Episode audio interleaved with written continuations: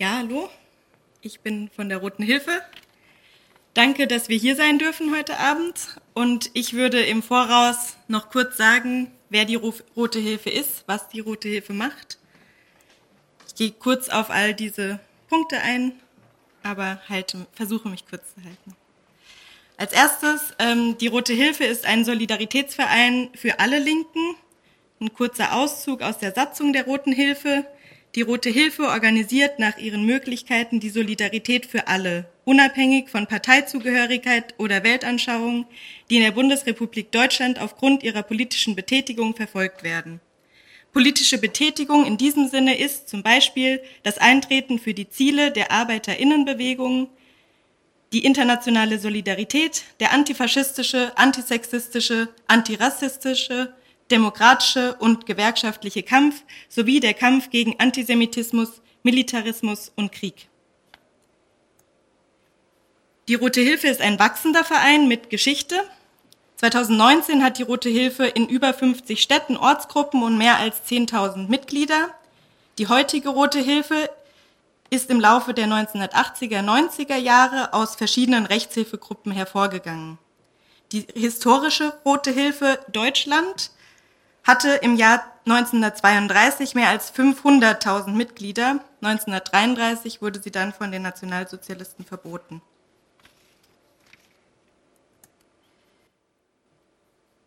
Wir machen Beratung und Öffentlichkeitsarbeit. Die Rote Hilfe klärt vor, während und nach politischen Aktionen auf über Verhalten auf Demonstrationen, typisches Verhalten der Polizei, Verlauf von Strafverfahren und vieles mehr. Wir sind keine Rechtsberatung, sondern verstehen uns als politische Unterstützung für Betroffene. Wir begleiten ähm, Strafverfahren, Gerichtsprozesse, Berufsverbote durch Pressearbeit, Kundgebungen, Präsenz und mehr. Wir leisten darüber hinaus auch un äh, finanzielle Unterstützung, Gerichtsanwaltskosten, Strafen, Kosten für Öffentlichkeitsarbeit, Repression ist teuer. Unterstützung erfolgt auf Antrag durch die Betroffene und ist immer Ergebnis einer Einzelfallprüfung. Wir fordern Freiheit für alle politischen Gefangenen. Politische Gefangene gibt es auch in der BRD. Zum einen Gewahrsamnahme, Untersuchungshaft, zum Beispiel bei G20, Ende Gelände oder anderen Großereignissen aber auch politische Gefangene, vor allem aus der Türkei und Kurdistan, die nach Paragraph 129b heute in Deutschland inhaftiert sind, in, in den deutschen Gefängnissen sitzen. Wir zeigen uns außerdem solidarisch mit äh, internationalen Langzeitgefangenen, zum Beispiel Mum, Mumia Abu Jamal oder Leonard Peltier, die in den USA inhaftiert sind und wir machen regelmäßig auch Veranstaltungen, um auf die Situation von diesen Langzeitgefangenen aufmerksam zu machen. Wir setzen uns für die Verteidigung von Grundrechten ein. Die Rote Hilfe engagiert sich für die Wahrung von Grundrechten wie Versammlungs-, Meinungs-, Presse- und Koalitionsfreiheit. Die Rote Hilfe engagiert sich gegen Gesetzesverschärfungen, die diese bedrohen oder einschränken. Ein Beispiel dafür sind die letzten Verschärfungen der Polizeiaufgabengesetze, die immer mehr unsere Freiheitsrechte einschränken.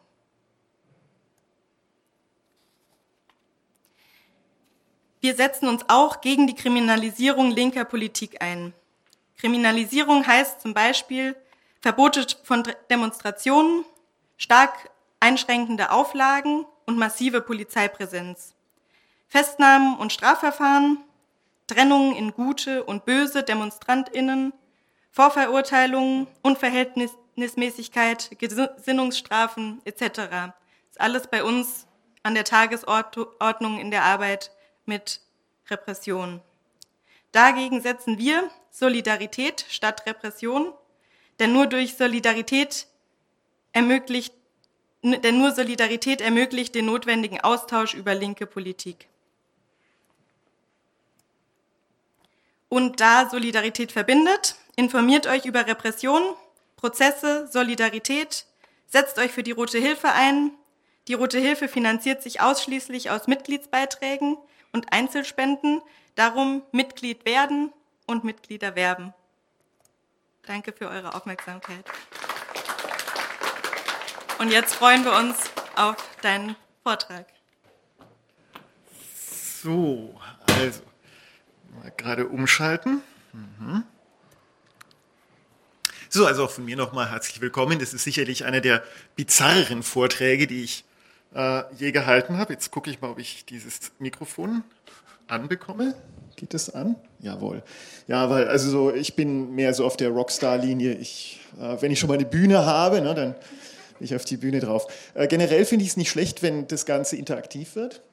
Ähm, in der Regel sind diese Vorträge äh, netter, wenn es so halbwegs interaktiv ist. Ihr könnt gerne einfach eine Frage oder einen Kommentar oder sowas reinrufen. Ich kriege das dann meistens mit. Äh, für den Mitschnitt werde ich es wiederholen. Ihr könnt natürlich auch euch an das Mikrofon stellen, dann sehe ich ja auch, dass ihr was sagen wollt. Also einfach mitten rein, das ist am gemütlichsten und vielleicht auch am interessantesten. Genau, also es geht um Polizeidatenbanken. Ich fange hier gleich mal an mit der Take-Home-Message, mit dem, was man sozusagen dann nach Hause nehmen kann. Ähm, also die Situation, äh, was jetzt diese ganze polizeiliche Datenverarbeitung angeht, ist bitter. Und da fange ich vielleicht auch noch mal mit einem ganz kurzen Exkurs an. Äh, wir haben gerade ein Gesetzesverfahren, was wirklich, wo es wirklich brennt, was mit diesem Zeug einiges zu tun hat. Ähm, das äh, ist im Augenblick im Zustand eines äh, Referentenentwurfs oder Regierungsentwurfs. Es geht darum, dass ab nächstem Jahr die Freiwilligkeit der Fingerabdrücke in Personalausweisen vorbei sein soll. Äh, Hintergrund ist äh, eine EU-Verordnung und da, da, da, da, da. Auf jeden Fall ab nächstem Jahr sollen verpflichtend Fingerabdrücke in allen Personalausweisen drin sein. Das ist ein Riesendesaster. Das wird zwar zunächst mal nur im Personalausweis drin sein, aber ich mache jetzt schon die Vorhersage, wenn die erstmal da drin sind, dann wird, werden halt ne, die Armin Schusters und Co., diese ganzen Polizeistreiter, die werden innerhalb von ein paar Jahren sagen, naja, wenn wir die ähm, Fingerabdrücke schon kontrollieren, dann wollen wir die auch abgleichen können. Also die Fingerabdrücke sind drin, damit man die, die Echtheit des Personalausweises oder die äh, prüfen kann, ob der Personalausweis auch zu der Person gehört. Das ist jedenfalls die offizielle Version. Das heißt, die werden kurz im Computer sein bei dieser Prüfung. Und ich sage euch voraus, innerhalb von fünf Jahren, wenn wir jetzt nicht ganz großes Geschrei machen, werden die diese Fingerabdrücke, die sie dann, abgleich, äh, die sie dann mit dem Personalausweis abgleichen, werden sie auch mit ihren Fahndungsdatenbanken abgleichen. Und dann wird es richtig lustig. So ein paar Beispiele werden wir vielleicht jetzt äh, am heutigen Abend noch sehen. Die entsprechende Datenbank ist AFIS, von einigen anderen ganz zu schweigen. Ich will nicht verschweigen, dass das in gewisser Weise ein Luxusproblem ist. Denn die Nichtdeutschen, die hier wohnen, haben dieses Problem schon die ganze Zeit. Wir haben Eurodac, wir haben WIS. Ähm, also ne, trotzdem, ich bin immer dafür, lass uns lieber mal die Fingerabdrücke aus diesen Sachen rauskriegen, als dass wir dann auch noch alle so gleichen, im gleichen Mist stecken. Ähm, also wir werden noch ein paar weitere Dinge sehen, wo die Dinge einfach, also man kann es nicht anders sagen, scheiße sind. Aber Widerstand lohnt sich. Wir werden auch ein paar Beispiele sehen, wo es tatsächlich, wo tatsächlich, wenn einfach mal Leute hingeguckt haben und sich beschwert haben, äh, wo Dinge tatsächlich zurückgerollt worden sind. Das gibt's. Und das ist halt einfach unser Job als Zivilgesellschaft. Ähm, ein wesentliches Thema hier ist Auskunftsersuchen.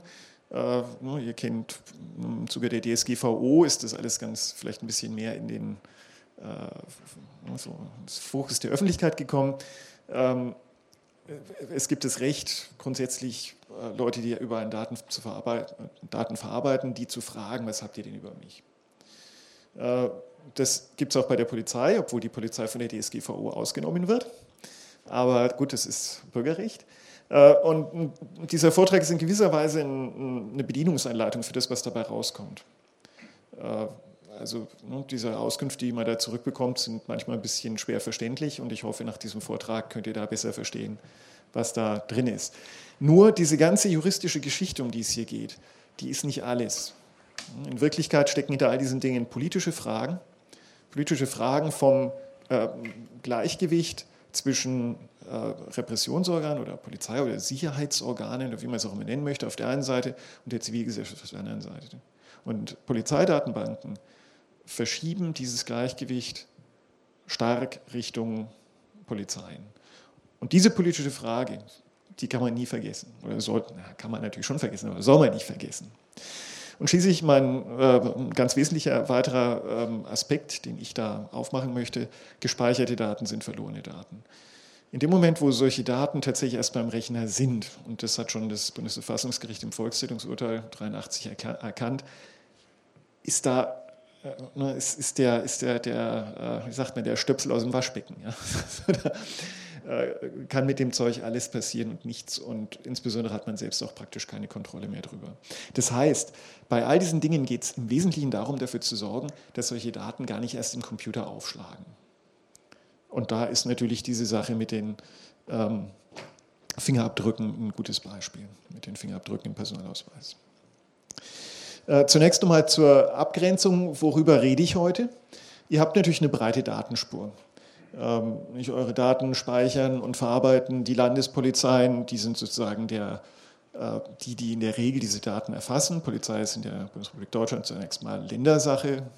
Es gibt dann irgendwann mal Spezialfälle sozusagen, aber in erster Linie, wenn ihr auf der Straße mit einem Polizisten oder einer Polizistin umgeht, dann äh, wird die in der Regel vom Land bezahlt und wird ihre Daten, wenn sie die erfasst, in der Regel auch ans LKA geben. Äh, und die dann im Zweifelsfall ans BKA. Das BKA ist äh, vor allen Dingen wichtig, weil die tatsächlich relativ gut sind in EDV, so nach Maßstäben der Polizei, was vielleicht nicht ganz so viel heißt.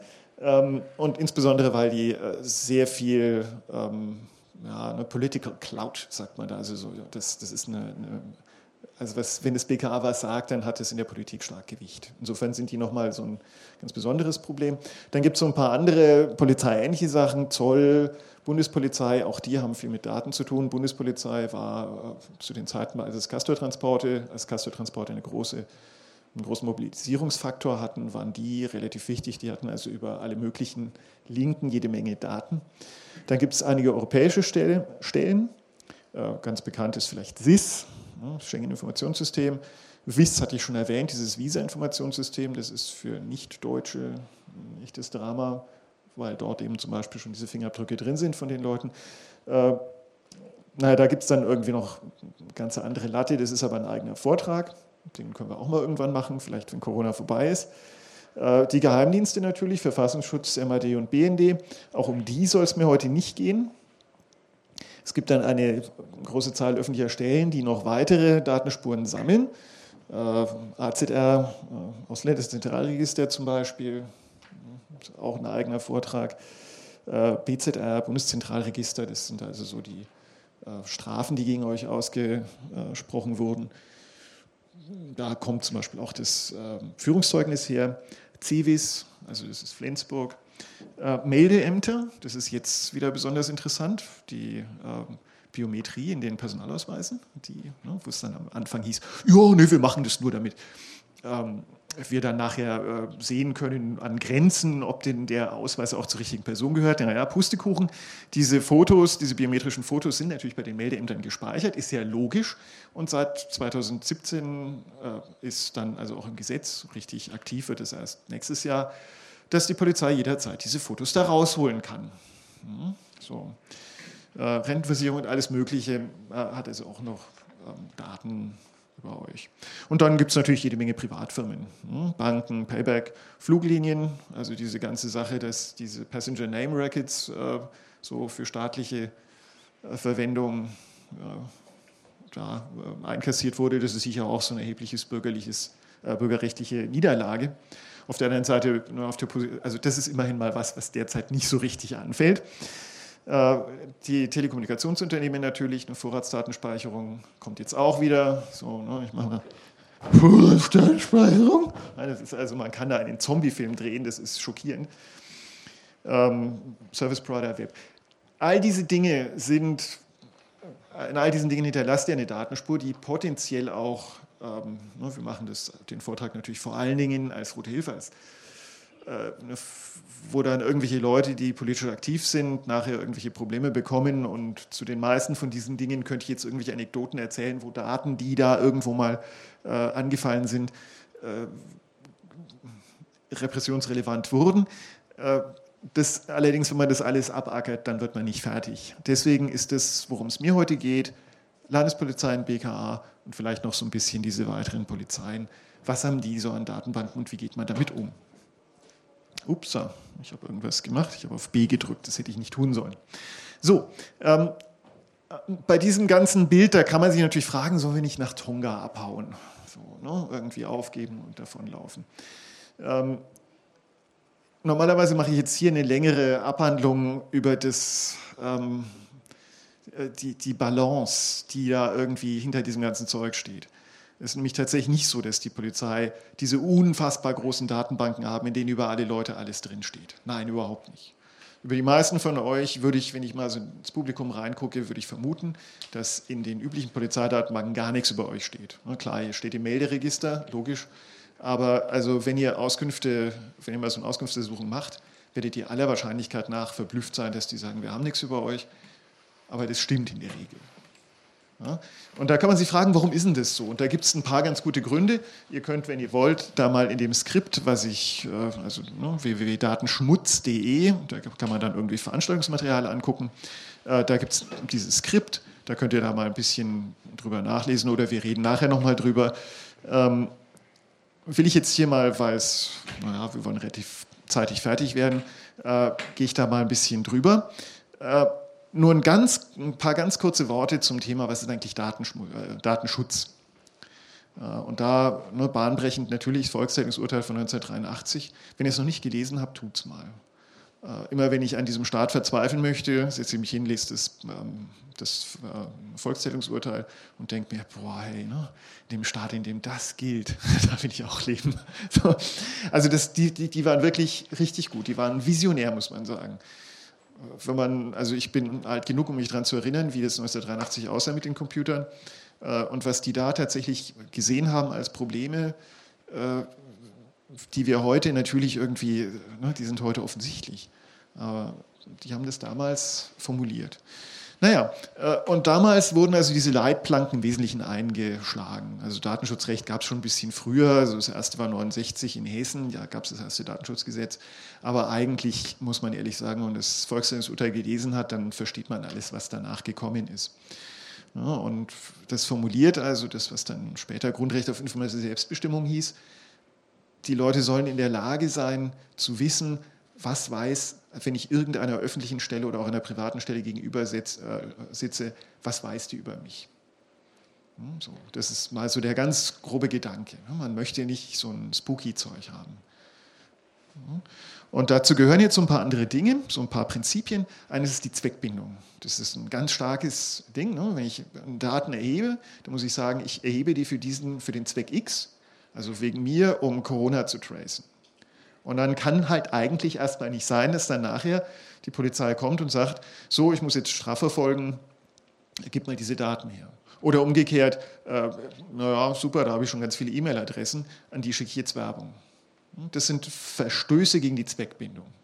Jetzt ist es leider so, dass natürlich Datenschutzrecht ist immer subsidiär, wie das so schon heißt. Das kann man dann überschreiben mit anderen Gesetzen. Und so ein Polizeigesetz überschreibt, überschreibt es dann zum Beispiel und sagt halt, ja, naja, so unter diesen und jenen Umständen kann man dann diese Zweckbindung vielleicht doch aushebeln.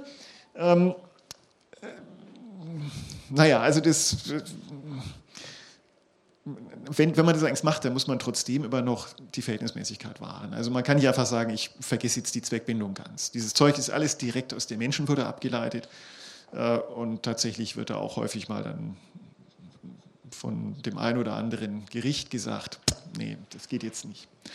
Äh, genauso Datensparsamkeit. Datensparsamkeit, ich weiß nicht, sind hier ein paar Leute so aus dem Jura-Bereich unterwegs? Ne? Kennt ihr Verhältnismäßigkeit?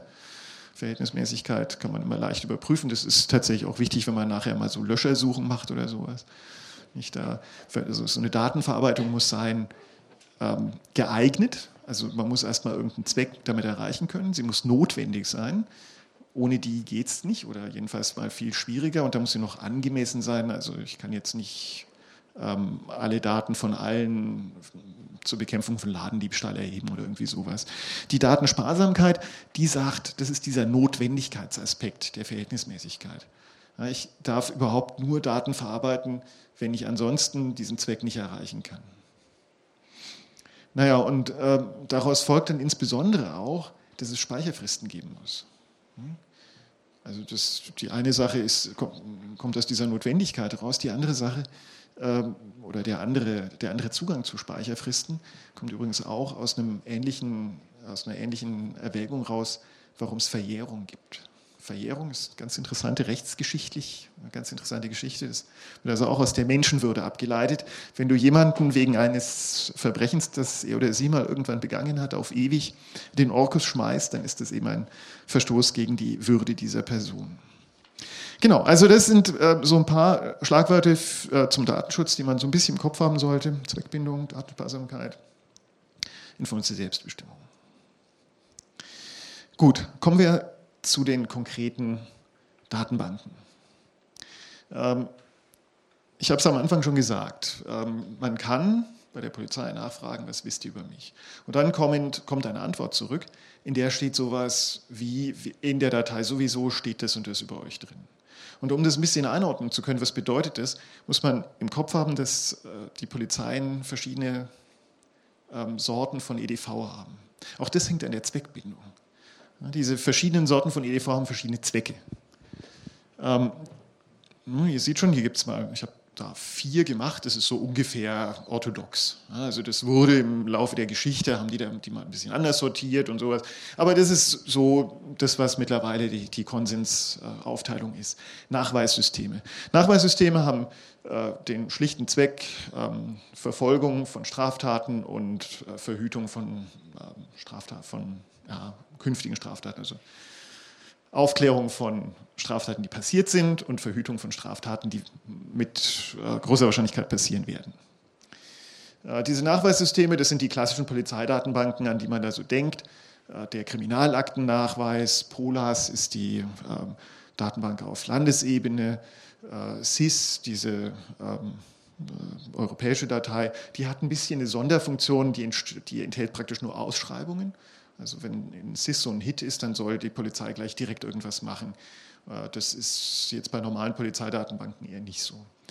Äh, Gewalttäterdateien haben, waren oft in der Diskussion, weiß nicht, vielleicht ist jemand von CC 97 hier oder so, äh, die haben ja damit immer große Probleme gehabt, weil die hat Gewalttätersport war so eine Datei, in der oder ist auch immer noch, in der eben so diese Stadionkriege geführt werden.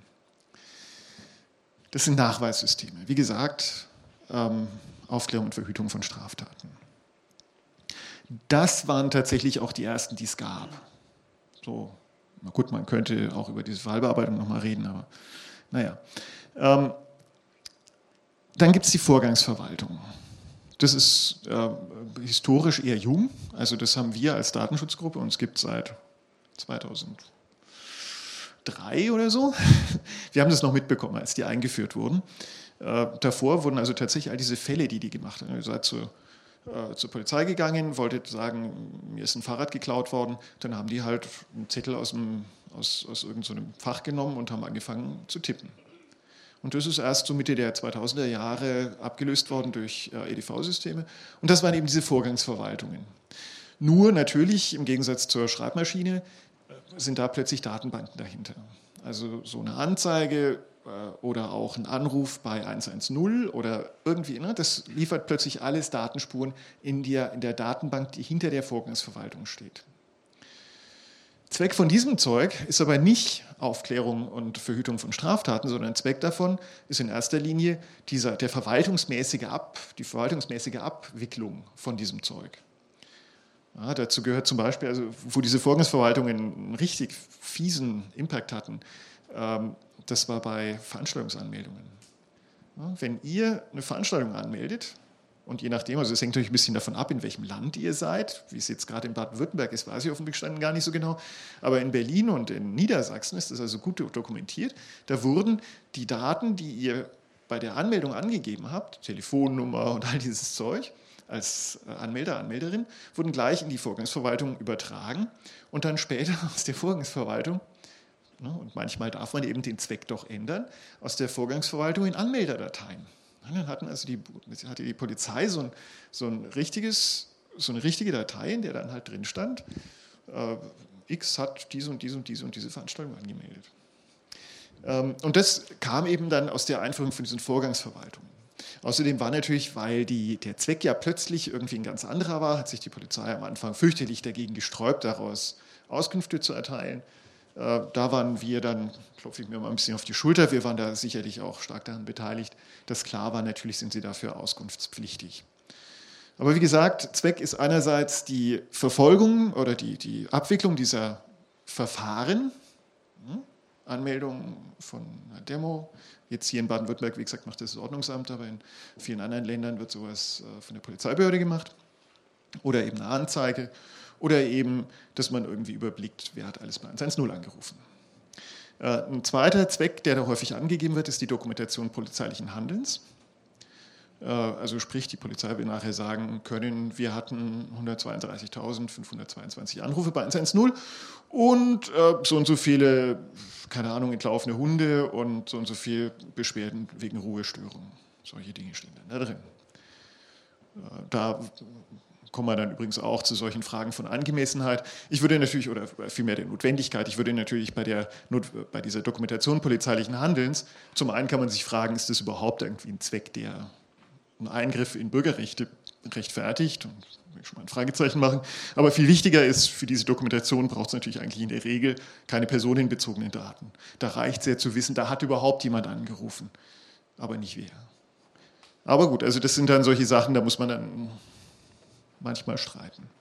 Fallbearbeitung, äh, da kann man natürlich auch sagen, ich habe gerade gesagt, die ersten Datenbanken waren Nachweissysteme.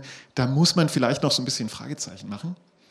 Die erste berühmte Datenbank, äh, die die Polizei hatte, war natürlich die Rasterfahndung vom Haus Terold. Ja, das war in den 70er Jahren.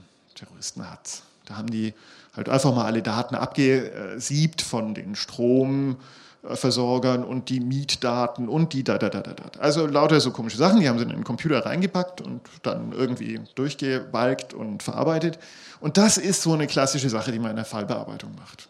Also heute sind diese Fallbearbeitungen beispielsweise, was ihr vielleicht habt, erinnert ihr euch an diese Sachen in Dresden, wo da die Nazis immer marschiert sind, um halt an die Bombardierung äh, ach ja, naja gut, also was auch immer, die Nazis sind jedenfalls marschiert. Äh, und da gab es dann halt irgendwie große Gegenproteste. Und diese Gegenproteste, die wurden natürlich äh, von der dortigen Polizei massivst bekämpft. Ähm, und als einer der Effekte haben die zwei Millionen Datensätze aus, aus Funkzellenabfrage bekommen. Also wer hat mit wem telefoniert. Und aus denen haben sie wiederum 40.000 rausgenommen, bei denen sie dann bei den Telefonanbietern nachgefragt haben, wer war denn das eigentlich? Das ist, wer es war, wissen Sie erstmal nicht, Sie haben ja nur Imsi-Imsi-Relationen. Ja, und also, ich weiß nicht, wenn ihr mal mit irgendwie so PolizistInnen zu tun hattet, die da irgendwie tatsächlich was mit Computern gemacht habt, haben, dann werdet ihr euch fragen, wie gehen die mit zwei Millionen Datensätzen um? Ja, also, na, ihr könnt mal gucken, wie das so ist mit zwei Millionen Datensätzen in Excel. Das ist ja nicht so was wie den Briten, die dann da irgendwie ihre ganzen äh, Corona-Fälle da irgendwie verschmissen haben. Also es funktioniert nicht mit Excel. Dafür gibt es Fallbearbeitungen. Ja, die führende Firma dafür in Deutschland heißt übrigens Rola. Und, naja, das ist noch so ein Problem für sich. Mal gucken, vielleicht kommen wir danach noch dazu. Und dann gibt es noch die elektronische Kriminalakte, das ist relativ neu. Und da warten wir bis heute drauf, dass da mal jemand eine ordentliche Auskunft rauskriegt. Die Vorstellung der also Kriminalakten waren immer noch ähm, auf Papier. Und also in Kriminalakten, da steht auch wirklich alles drin. Ne? Also das ist so Zeug, da steht halt, gibt es irgendein Vernehmungsprotokoll, das wird in die Kriminalakte geheftet ne, und dann steht es da halt drin mit irgendwelchen wilden Angaben über Dritte oder keine Ahnung, also nicht so, gerade im, im Staatsschutzbereich wird da halt oft mal, also da gibt es wirklich Dinge, da glaubt man überhaupt nicht. Da war dann der im Copyshop und dann hat er mit dem und dem Menschen gesprochen. Und der und der Mensch ist ja bekannt, dass er irgendwie eine Zecke ist. Also so Zeug steht dann da drin. Ne? Also man glaubt es überhaupt nicht. Na gut, und solange es auf Papier ist, muss man ehrlich sagen, naja, Mai, dann sieht es halt irgendwie der äh, Friedrich Staatsschützer und das war's. Äh, das ist irgendwie ein bisschen lästig und so, aber es ist nicht wirklich blöde. Wenn so Zeug allerdings erstmal am Computer ist, da muss man schon plötzlich Fragezeichen machen. Wer kann dann da plötzlich in diesen Datenbeständen suchen? Nach welchen Kriterien kann man da eine Volltextsuche machen? Äh, und das ist alles sehr haarig. Ich habe da mal, ähm, nicht, bin ich ja bis heute stolz drauf, wir wollten es mal rahmen, da gab es also ein Gerichtsverfahren. Ich versus Bundesrepublik Deutschland. Also das war tatsächlich der, der Titel dieses äh, Verfahrens und dann habe ich mir gedacht, naja, also richtig fair ist es nicht. Ähm, naja, gut, also wie auch immer, jedenfalls, da ging es darum, was macht denn das BKA mit seiner elektronischen Kriminalakte? Und dann, also ich wollte halt als Informationsfreiheitsanfrage ähm, wissen, was sind da eure Regeln? Nach was dürft ihr suchen? Ähm, wird das Zeug überhaupt geOCRt oder sind es einfach nur Scans? Oder, und dann hat das BKA gesagt, das haben wir nicht. Ich wollte es nicht glauben, deswegen habe ich geklagt. Stellt sich raus, die haben es wirklich nicht. die, haben, die, haben, halt kurzerhand angefangen, das Zeug zu scannen und äh, naja, dann sagen sie halt, naja, also unser System kann jetzt ähm, nicht äh, da drin suchen, also nur jetzt vielleicht in dem Ding oder so, aber das ist eine technische Limitation. Also Datenschutzinstinkt null. Wie auch immer, mit diesen elektronischen Kriminalakten behaupte ich, also die Kriminalakte da früher mal reinzugucken, das war fürchterlich schwierig, bis halbwegs unmöglich in die eigene Kriminalakte. Jetzt, wo das Zeug in EDV ist, behaupte ich, sind die eigentlich auskunftspflichtig. Und ich warte seit langem darauf, dass mal jemand bei uns, also bei der Datenschutzgruppe. Wir, bei uns kommen natürlich regelmäßig mehr so Anfragen rein. Boah, hey, ich habe jetzt diese Antwort bekommen, was ist da los?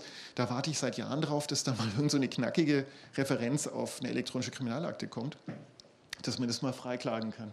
War jetzt leider noch nicht so.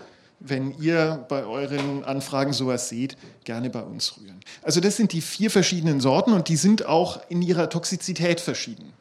Einträge in Nachweissystemen, die sind hochtoxisch. Nachweissysteme werden in werden sehr breit abgefragt, insbesondere bei einer Personalienkontrolle am Bahnhof, wenn die äh, Polizei telefoniert, sind Nachweissysteme, die da abgefragt werden. Das, der kann auf jeden Fall, das lokale Polas, plus noch einige andere. Also SIS natürlich in der Regel auch.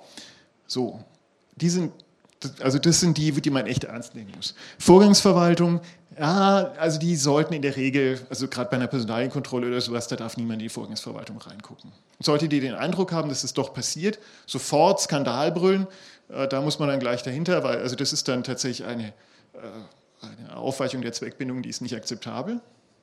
Auf der anderen Seite sind die immer noch relativ toxisch, denn man muss sich nichts vormachen. Eigentlich sollte das natürlich nicht so sein, aber wenn so ein äh, Polizist, sage ich mal, ihr geht da hin und sagt, meine Katze ist entlaufen, und der Polizist oder die Polizistin gibt euren Namen ein, dann sehen die natürlich, was da sonst noch so drin steht zu euch. Ja, und da ist es natürlich schon relativ blöde, wenn dann da drin steht, ähm, keine Ahnung, Verdacht auf Kindesentziehung. Hatten wir mal in Heidelberg. Da hatte jemand tatsächlich, ist dann auch irgendwie, ne, hat auf Lehramt studiert, stand wirklich drin, Verdacht auf Kindesentziehung. Warum? Na, er war bekannt im äh, Zusammenhang mit unserem autonomen Zentrum als es das noch gab. Also ihr seht schon, die Geschichte ist sehr alt. Das Zentrum in Heidelberg wurde geräumt, 99. Gut, die Geschichte ist noch gar nicht so alt, weil das noch ewig lang in der Datenbank drin stand. Ähm, und da hat halt irgendwann mal so ein Zahnarzt seine Tochter gesucht. Die Tochter ist durchgebrannt, weil er halt irgendwie unerträglich war. Und dann hat dieser Zahnarzt eben die Polizei in das autonome Zentrum geschickt, um das mal zu durchsuchen. Ich weiß gar nicht, ob die Tochter dann wirklich da war oder nicht, aber auf jeden Fall aus diesem Skandal kam dann eben dieser Eintrag, er sei also mal in Zusammenhang mit Kindesentziehung gesucht worden. Und was das für, eine, für einen Effekt hat, wenn ihr kommt und sagt, meine Katze ist entlaufen, könnt ihr euch überlegen. Also Vorgangsverwaltung deutlich geringere Toxizität. Fallbearbeitung, äh, da sind die die Polizisten, die daran arbeiten, an diesen Fallbearbeitungen, die sind in der Regel total darauf versessen, dass nur sie ihre ähm, Fallbearbeitungen verwenden können. Das ist karriererelevant. Das heißt, bei denen ist zwar die Eingriffstiefe sehr hoch, also da stehen dann halt wegen mir alle eure Telefonate des letzten halben Jahres drin. Das ist durchaus möglich, da stehen Abhörprotokolle drin. Und das ist nicht lustig. Ja? Also das geht tatsächlich so weiter privat über Liebe. So steht dann da plötzlich drin in diesen Abhörprotokollen. Oder keine Ahnung. Ne? Also es wurden dann äh, Geräusche, äh, was stand da drin? Also keine Ahnung, das ist völlig irre. Ihr könnt ja mal diesen Bericht vom Staatstrojaner nachlesen. Also man glaubt nicht, was da. Also da steht wirklich jeder nur denkbare Mist drin. Aber es sind halt nur relativ wenig Leute, die es lesen können. Insofern ist es nicht ganz so wild. Ähm, elektronische Kriminalakte können wir offen gestanden noch gar nicht so richtig viel darüber sagen, was da mal mit passieren wird.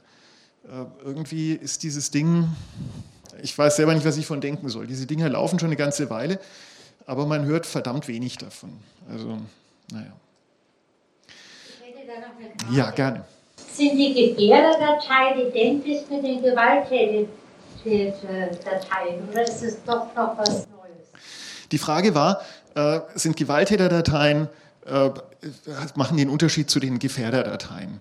Äh, die Antwort ist ähm, ja klar. Also äh, ich habe hier einen winzigen Ausschnitt gemacht. Äh, dieses, dieses Inpol, auf das ich gleich komme, kann ich vielleicht gerade noch, oder warte mal, äh, hast du direkt was hierzu? Ja, auch. Äh, du hattest ja gesagt, dass, du hältst für relativ unwahrscheinlich, dass jetzt irgendwie viele Leute hier da drin stehen. Kannst du irgendwie was dazu sagen oder vielleicht kommst du auch noch dazu, wie Mensch da jetzt überhaupt reinkommt. Also, so keine Ahnung, also gerade zum Beispiel elektronische Kriminalakte, wenn ich daran denke, äh, wenn von Vernehmungsprotokollen und so weiter mhm. ähm, stehst, äh, sprichst, es können ja auch alles Verfahren sein, die halt später eingestellt worden sind, wo mhm. nichts weiter passiert ist. Oder auch gerade bei den oberen, was jetzt halt irgendwie die Cops direkt am Bahnhof oder bei einer Verkehrskontrolle sehen, da ist ja schon, wäre es ja schon irgendwie spannend, wie die Menschen überhaupt reinkommen. Genau, die Frage ist, äh, wie kommt man da überhaupt rein? Und die Antwort heißt, ähm, es gibt verschiedene Möglichkeiten, aber so 95 Prozent der Eintragungen kommen daraus, dass die Polizei ein Ermittlungsverfahren gegen euch anstrengt. Ihr seid auf einer Demo, ähm, ihr seid am falschen Platz bei dieser Demo, es wird ein Verfahren gegen euch eingeleitet wegen Verstoß gegen das Versammlungsgesetz. Oder also heute natürlich, ne, nachdem ja das, die Regierung den Vereinigten Behörden den Paragraph 114 StB, äh, StGB geschenkt hat, also den ähm, tätlicher Angriff auf Ermittlungsbeamte, ist es halt in der Regel sowas. So. Äh, typischerweise sind diese Anschuldigungen so Hanebüchen, dass schon der Staatsanwalt dieses Zeug einstellt, nach einem Paragraphen, nennt sich 170, ähm, und der ist diesmal nicht aus dem Strafgesetzbuch, sondern aus der Strafprozessordnung. Paragraph 170 Absatz 2. Ähm, und der sagt so viel wie, naja, da gibt es halt nicht genug Interesse oder es ist nicht hinreichend viel Verdacht oder also was auch immer. Ähm, und dann wird es halt eingestellt. In dem Moment aber, wo die Polizei das Verfahren eingeleitet hat, hat sie einen Eintrag angelegt. Und das war früher richtig sozusagen Plan, äh, dass, dass sie dann halt nicht mitbekommen haben, wie ist das Verfahren ausgegangen. So, und dann ist das Ding halt da drin liegen geblieben. Die sind da inzwischen ein bisschen besser geworden. Äh, also das können wir tatsächlich schon sagen, weil wir beobachten das halt seit 15 Jahren und wir haben da ständig Rücklauf.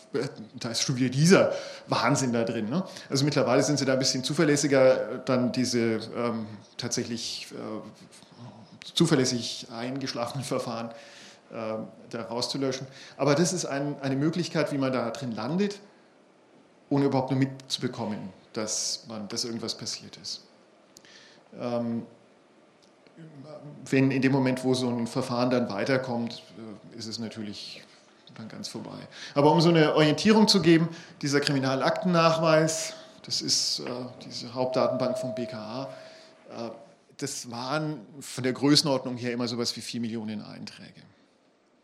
Also es ist nicht so, dass da irgendwie jetzt bevölkerungsweit erfasst würde. Also mittlerweile, ich müsste mal sehen, das ist ein bisschen, ich habe mich da schon länger nicht mehr darum gekümmert, wie viel jetzt da im Augenblick wirklich drin sind. Aber es wird immer noch so die gleiche Größenordnung sein. Jetzt sind es vielleicht sechs Millionen oder so. Aber es sind weniger als zehn Prozent der Bevölkerung, die da wirklich drinstehen.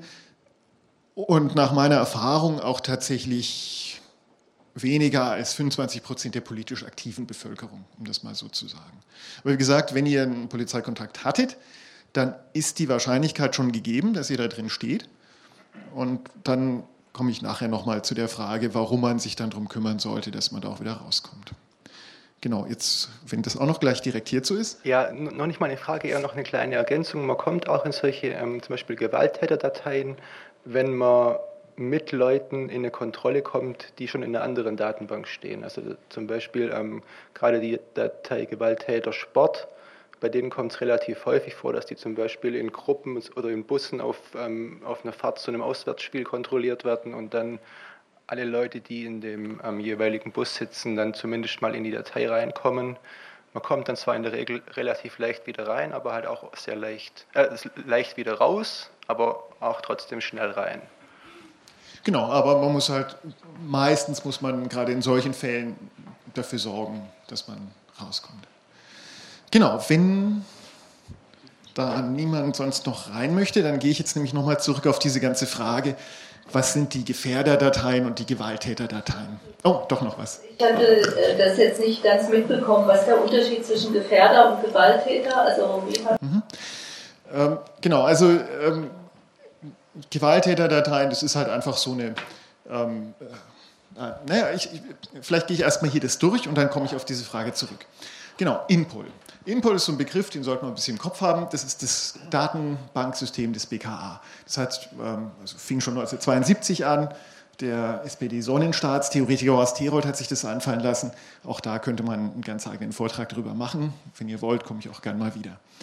Ähm, die Datenhaltung, ne, BKA, Polizei ist in der, in der Bundesrepublik Ländersache. Das heißt, ähm, das BKA hat eigentlich nur einen relativ eingeschränkten ähm, Rahmen, in dem es aktiv sein soll, nämlich Straftaten länderübergreifender, internationaler oder erheblicher Bedeutung. Was das konkret bedeutet, da sehen wir nachher noch ein paar äh, lustige Beispiele dazu. Und das BKA macht diese Datenhaltung äh, für Länder, fürs BKA, für, Gott, da steht man auch BGS, es muss eigentlich Bundespolizei heißen, äh, für den Zoll. Äh, das ist also dieser Datenverbund. So. Ähm, und darin sind jetzt zahlreiche Unterdateien. Und die haben jetzt verschiedene Kategorien. Die erste Unterscheidung ist die nach Verbunddateien. Und auch das ist wiederum wichtig, wenn ihr vom BKA eine Auskunft bekommt, dass ihr so ungefähr einordnen könnt, was ist denn das da? Verbunddateien. Das sind die Daten der Leute, die das einspeisen, also die, euer Land, LKA, hat gesagt, ähm, okay, das ist jetzt eine wesentliche Straftat. Das ist also im Politbereich eigentlich fast immer auch im Drogenbereich übrigens fast immer. Das melden wir jetzt ans BKA. So, das, also in dem Sinne ist das LKA der Einspeise. Ähm, und alle diese TeilnehmerInnen an, dem, äh, an diesem Verbund, also alle anderen Länderpolizeien, BKA selbst, Bundespolizei, Zoll, die können die alle lesen. Also alle speisen in diese Dateien ein und alle lesen aus ihnen. Das sind Verbunddateien. Dann gibt es Zentraldateien. Das sind Daten des BKA für alle. Ne, das BKA, da sitzen dann also die großen Fallanalytiker innen und, und finden also raus, ah, hier haben wir ein ganz großes Problem mit, keine Ahnung, ist kein fiktives Beispiel, Tierrecht. Tierrechtsbewegung.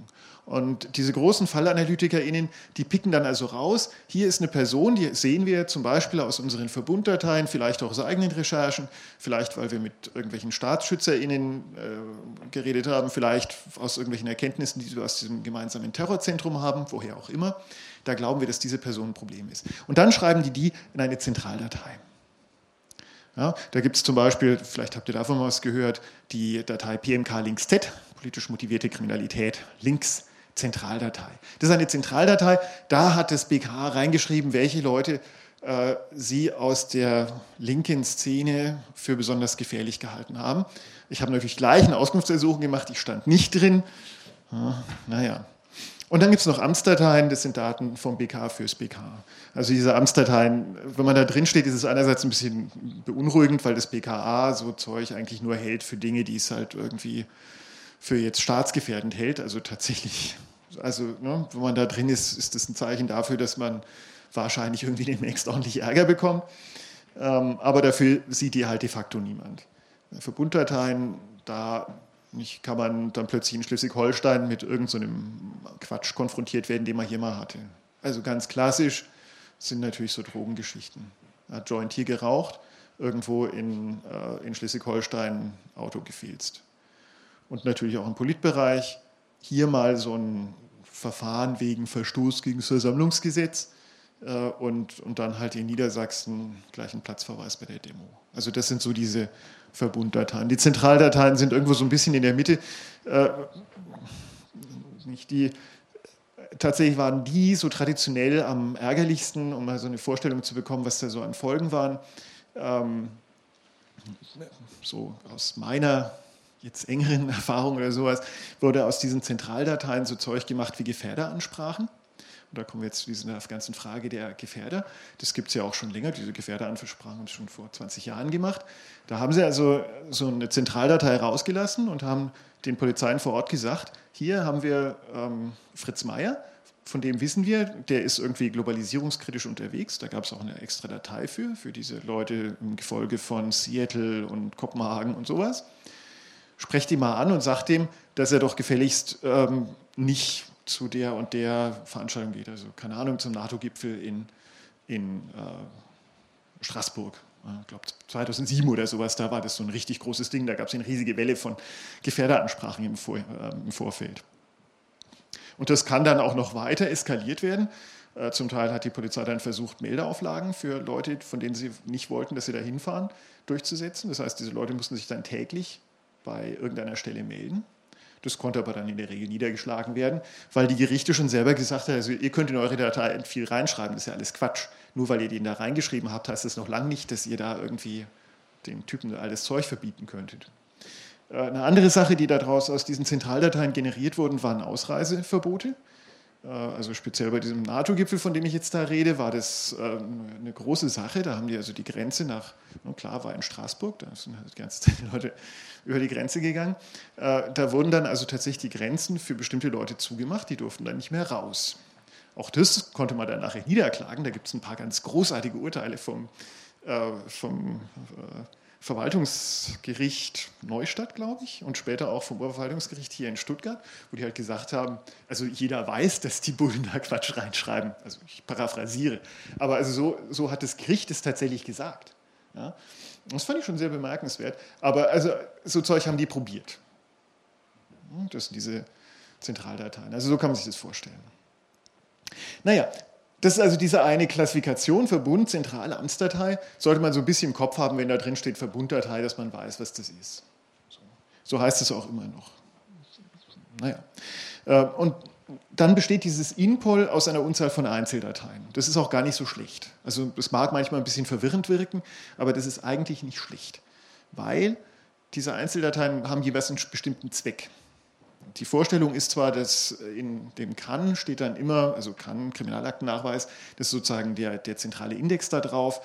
Äh, da steht dann natürlich schon irgendwie die Person selber drin. Aber was dann zu einem bestimmten, zu einer bestimmten, ähm, äh, zum bestimmten Vor Vorwurf wirklich sozusagen dran ist, das steht in Spezialdateien, die dann auch nur von den entsprechenden Leuten gelesen werden können. Also keine Ahnung, beispielsweise Falldatei Rauschgift oder irgendwie solche Dinge. Nicht innere Sicherheit zum Beispiel ist so eine ganz klassische Datei, die allerdings meines Erachtens mittlerweile völlig überflüssig ist. Da hat also, oder nicht über, also ist einfach untauglich. Die haben da so viel Zeug reingeschrieben, äh, da waren sowas wie 300.000 Datensätze drin oder sowas. Das ist unvorstellbar, dass da noch irgendeine nützliche Information rauskommt. Ähm, aber das war eben so eine, so eine Nachweisdatei, die fing offiziell an als Falldatei, die halt irgendwie eben Gefolge von RAF irgendwie aufklären sollte, wie sieht denn der Sympathisantensumpf aus. Und dann haben sie halt irgendwie die ganzen AKW-GegnerInnen reingespeichert und so weiter und so fort. Also, ähm, naja, PMK Links Z habe ich schon ein bisschen was drüber erzählt. DAD ist die DNA-Analysedatei, dazu sage ich gleich noch was. AFIS ist das automatisierte Fingerabdruckinformationssystem. Da gibt es das ganz klassische. Es arbeitet so noch nach daktyloskopischen Kriterien. Ja, wo sind welche Schleifen und sowas. Mittlerweile gibt es dann auch die moderne Fassung davon, die ähm, konkrete Fingerabdruckbilder miteinander abgleicht. Äh, so Zeug gibt es da drin. Erkennungsdienst zum Beispiel wird auch vom BKA gemacht, wenn EED behandelt wurde. Dann gibt euer ähm, BKA diese Daten dann weiter ans, äh, euer LKA diese Daten dann weiter ans BKA. Und da drin sind jetzt, also einige von diesen Spezialdateien heißen Gewalttäter, Sport, Ausländer, links, rechts. Das sind diese vier Dateien. Ähm, und die sind, die haben halt irgendwie so ein bisschen eine berüchtigte, also die haben so einen Ruf bekommen, weil darum halt, also es sind Verbunddateien und da haben viele Länder halt einfach irgendwie ziemlich einen Mist reingespeichert kann sich das vorstellen, speziell in diesem Sportbereich. Die Ultras haben sich da ziemlich ähm, echauffiert, äh, weil halt Stadionverbote aus diesem Gewalttäter, aus der Gewalttätersport generiert wurden. Äh, die Gewalttäter links, muss ich sagen, also jetzt aus unserem engeren Bereich, die war nie so richtig spannend. Also ich weiß gar nicht, ob ich jemals irgendwen hatte, der einen Eintrag da drin hatte. Das waren auch immer relativ wenig Leute, also allenfalls ein paar tausend. Ähm, so, und jetzt der Begriff des Gefährders. Das ist noch eine ganz, also quasi eine neue, neuere Entwicklung, wenn man so will. Ähm, Gefährder ist überhaupt gar nicht so richtig definiert.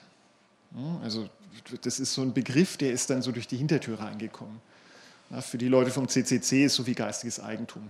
Das ist was, was es eigentlich gar nicht gab. Und dann haben so viele Leute davon geredet, bis das irgendwann eine Rechtsnatur entwickelt hat. Und so ist es also mit diesem Gefährder auch.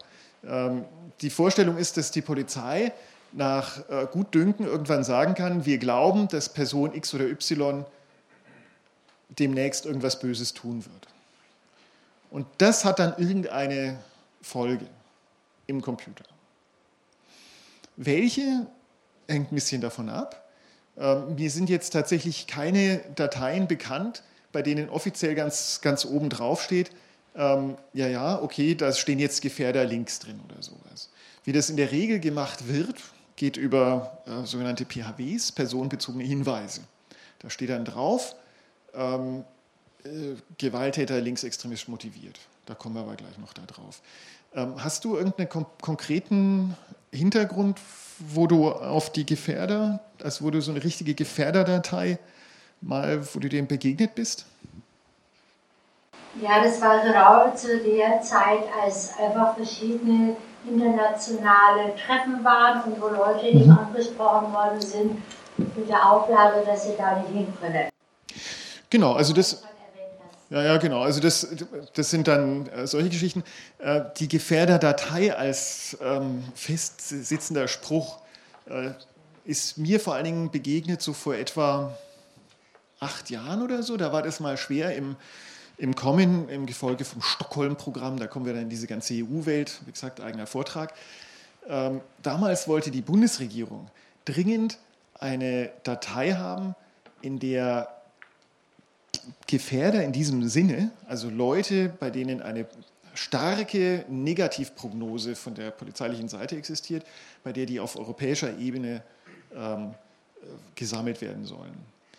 Äh, also so ein bisschen wie, wie jetzt SIS-Ausschreibungen, aber eben ein bisschen anders, also so nicht als eine formale Datei.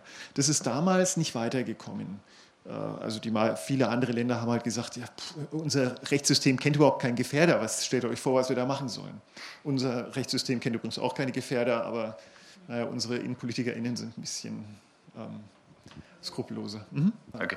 Äh, ich möchte gerade noch sagen, äh, zu diesen Gefährderdateien, also äh, gerade im Bereich Links, also wenn jetzt ähm, Leute, Gewalttäter links äh, eingetragen sind, ähm, werden die erstmal, also wenn jetzt hier in Stuttgart zum Beispiel ist jetzt des Öfteren schon vorkommen, es passiert eine Straftat äh, und die Bullen ähm, laden wahllos Leute vor, die äh, Gewalttäter links sind. Also erstmal kommen da alle, die Gewalttäter links sind, äh, werden da zu polizeilichen Vorladungen eingeladen.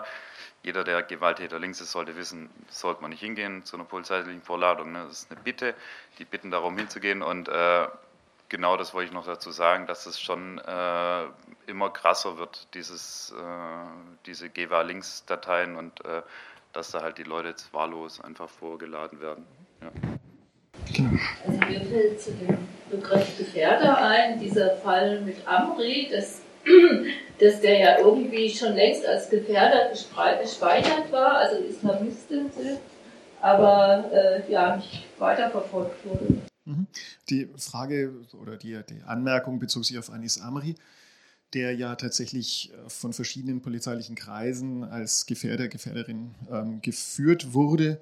Ähm, das ist sicher richtig. Äh, also das zeigt auch wieder, wie, wie, wie äh, jetzt operativ fragwürdig dieser ganze Begriff von Gefährderin ist. Ähm, aber er ist natürlich repressionstechnisch durchaus äh, relevant, wie wir gerade gehört haben. Wenn man da so ein Label hat, dann wird man halt in einem Fort zumindest mal belästigt. Aber da kommen natürlich auch noch viele andere Folgen raus. Ein paar davon werde ich nachher auch noch sagen oder erwähnen. Ähm, die PHWs, die äh, personenbezogene Hinweise. Ähm, das ist eine der fieseren Dinge, ich habe es gerade schon gesagt. Ähm, also so die übliche Klassifikation als äh, linksextremistische Gefährderin oder sowas äh, wird normalerweise über so eine Art personenbezogener Hinweis gemacht. Ähm, ursprünglich waren die mal gedacht äh, zum Selbstschutz der, der äh, Einsatzkräfte. Also da stand dann halt drin, bewaffnet. Ja, und dann wusste ich als Polizist, wenn ich da hinkam, äh, naja, da könnte ich jetzt halt plötzlich unter Feuer kommen. So ein bisschen wie bei den Reichsbürgern oder so. Ähm, das war die, der Ursprung. Aber das ist also im Nullkomma nichts eskaliert zu so einem ähm, Friedhof für mehr oder minder gemeine Vermutungen der Polizei. Ähm, PHWs im Kriminalaktennachweis des BKA zum Beispiel, da, äh, also die stehen noch in Dingen, die heißen Errichtungsanordnung. Äh, da kann man also tatsächlich nachlesen, äh, welche von diesen, also das ist ein kontrolliertes Vokabular in EDV-Jargon. Ich weiß immer noch nicht, wo hier die ganzen Nerds sitzen. So, aber ähm, naja, also ihr seht hier schon bewaffnet, gewalttätig, Ausbrecher, Explosivstoffgefahr, kann man sich vorstellen. Ansteckungsgefahr, geisteskrank, das ist natürlich äh, so eine ganz besonders nette Sache. Da gibt es also auch, da gibt endlose Skandale zu dem Thema, äh, weil natürlich, man kann sich vorstellen, wo kommt denn so ein, so ein PAW her? Ja, wenn man ehrlich ist, würde man erwarten, dass da halt vielleicht mal irgendein jemand mit medizinischer oder psychiatrischer Fachkenntnis drauf geguckt hat. Da hat halt gefehlt. Wenn da halt irgendwann mal jemand, einem Polizisten blöd gekommen ist, geisteskrank. Also äh, das ist wirklich so, dass da, ähm, da gab es mal so eine Kampagne von äh, Aufsichtsbehörden, also von Landesbeauftragten für Datenschutz, so ein paar von den PHWs durchzugehen. Und dann sind die halt äh, in Bayern, hatten die, glaube ich, für sowas wie 3000 geisteskrank ähm, äh, PHWs, glaube ich, drei Aktenrückhalte. Also wir reden jetzt hier von Mitte der 2000er Jahre oder so. Also die wurden halt einfach freihändig vergeben. BTM-Konsument, die werden natürlich auch sehr großzügig vergeben. Wenn Sie euch mal mit dem Joint erwischt haben, dann habt ihr vermutlich so ein BTM-PHW. Und das ist ärgerlich, weil wenn ihr damit in eine Verkehrskontrolle geht, kommt, dann werdet ihr gefilzt. Dann die ewig populären Remo Limo Aumo, also das sind äh, politisch motivierte Straftäter, rechtsmotiviert, linksmotiviert und Ausländer, weiß ich auch nicht, wie sie das dann übersetzen, aber also Au ist jedenfalls Ausländer. Ähm, ne, das ist also, kann man sich vorstellen, wo das herkommt. Äh, Sexualstraftäter und Rocker. Ich überlege immer, ob ich mir noch irgendwann mal den PHW Rocker verdiene. Aber naja, ähm, man muss sagen, dass diese Liste so aussieht, ist schon äh, ein kultureller Fortschritt. Was da über viele Jahrzehnte auch noch immer drin stand, war Landfahrer. Ähm, äh, und mittlerweile heißt es ähm, äh, ohne, sie fix nochmal. ja, ja, nee, nee, eben nicht, sondern häufig wechselnder, genau, HWAO, häufig wechselnder Aufenthaltsort. Und dazu hat dann irgend so ein Polizist in seiner launigen Weise mal gesagt, naja, es sagt ja auch niemand HWAO-Schnitzel. So, hat schon jemand verstanden. Ne? So. Also das sind tatsächlich einfach rassistische Zuschreibungen. Also da, da, das ist vor allen Dingen deswegen atemberaubend, weil die Leute, die in diesen, naja, die, hieß, die Dinger hießen ursprünglich Zigeunerabteilungen und dann hießen sie halt Landfahrerabteilungen. Das Personal wurde nahtlos äh, aus der Nazi-Herrschaft in die BRD übernommen. Das sind Dinge, da, wenn ich, wenn ich da allein drüber nachdenke, könnte ich schon wieder zornig werden. Ne? Also das war jedenfalls auch so ein langjähriger PHW, Landfahrer. Und ich bin nicht überzeugt, dass es nicht in irgendwelchen Ländern auch noch Datenbanken gibt, die bis heute einen Landfahrer-PHW haben. Also, wenn ihr so ein PHW habt, wenn das da in eurer Auskunft drinsteht, auf jeden Fall anfechten. Also die, ne, dieses Beispiel mit dem Geisteskrank habe ich nicht, nicht einfach nur so gesagt. Wenn die da irgendeinen so Quatsch reinschreiben, dann müssen die das unterfüttern können. Die können nicht einfach nur sagen, wir hatten halt den Eindruck, ne, der hatte halt irgendwie ein Carhartt-Sweatshirt äh, an, deswegen wird er schon linksradikal sein oder sowas. So funktioniert es nicht. So, ähm, noch ein, ähm, ja, eines von diesen eher guten Beispielen, die ich da vielleicht mal erwähnen darf. DAD, das ist die Gendatei, also ne, nur um so eine Vorstellung zu haben, was steht da eigentlich drin. Ähm, Im Großen und Ganzen steht da ein Fremdschlüssel drin auf dem, K, auf dem CAN, auf diesem Kriminalaktennachweis. Und dann sind da sowas wie 26 Zahlen drin. Also das ist nicht so, dass dann da irgendwie endlose Genprofile drinstehen oder sonst was, sondern da stehen 26 Zahlen drin, die halt, also gut, das ist nochmal ein Vortrag für sich, machen wir ein andermal. Ähm, so, und was man jetzt hier sieht, ist, ähm, ne, das könnte man jetzt als die Corona-Kurve machen, das ist die erste Welle. So, nee, ist nicht so, sondern das ist 1998, das hier ist 2018, der Verlauf der Einträge in der DAD. Und da seht ihr halt hier, das ist erstmal wie so eine Seuche, ne? geht exponentiell hoch. Und an der Stelle hier hat der Datenschutzbeauftragte mal nachgeguckt, der Bundesdatenschutzbeauftragte, was ist denn davon eigentlich okay? So. Und das, äh, also ich, ich sage, diese Kurve ist immer ähm, in gewisser Weise ein Mutmacher. Also es lohnt sich, der Staatsmacht da auf den Füßen rumzustehen. Es lohnt sich, sie tatsächlich rückzubinden auf die Zusagen, die sie den Bürgern und Bürgerinnen gemacht hat, als sie das Grundgesetz erlassen hat. Äh, nicht, da kann man sicherlich vieles dran rumkritisieren. Aber äh, ne, so, also Bürgerrechte sind jetzt nicht eine reine Fiktion. Und es lohnt sich schon zu verteidigen, was, was es da so gibt. Ähm,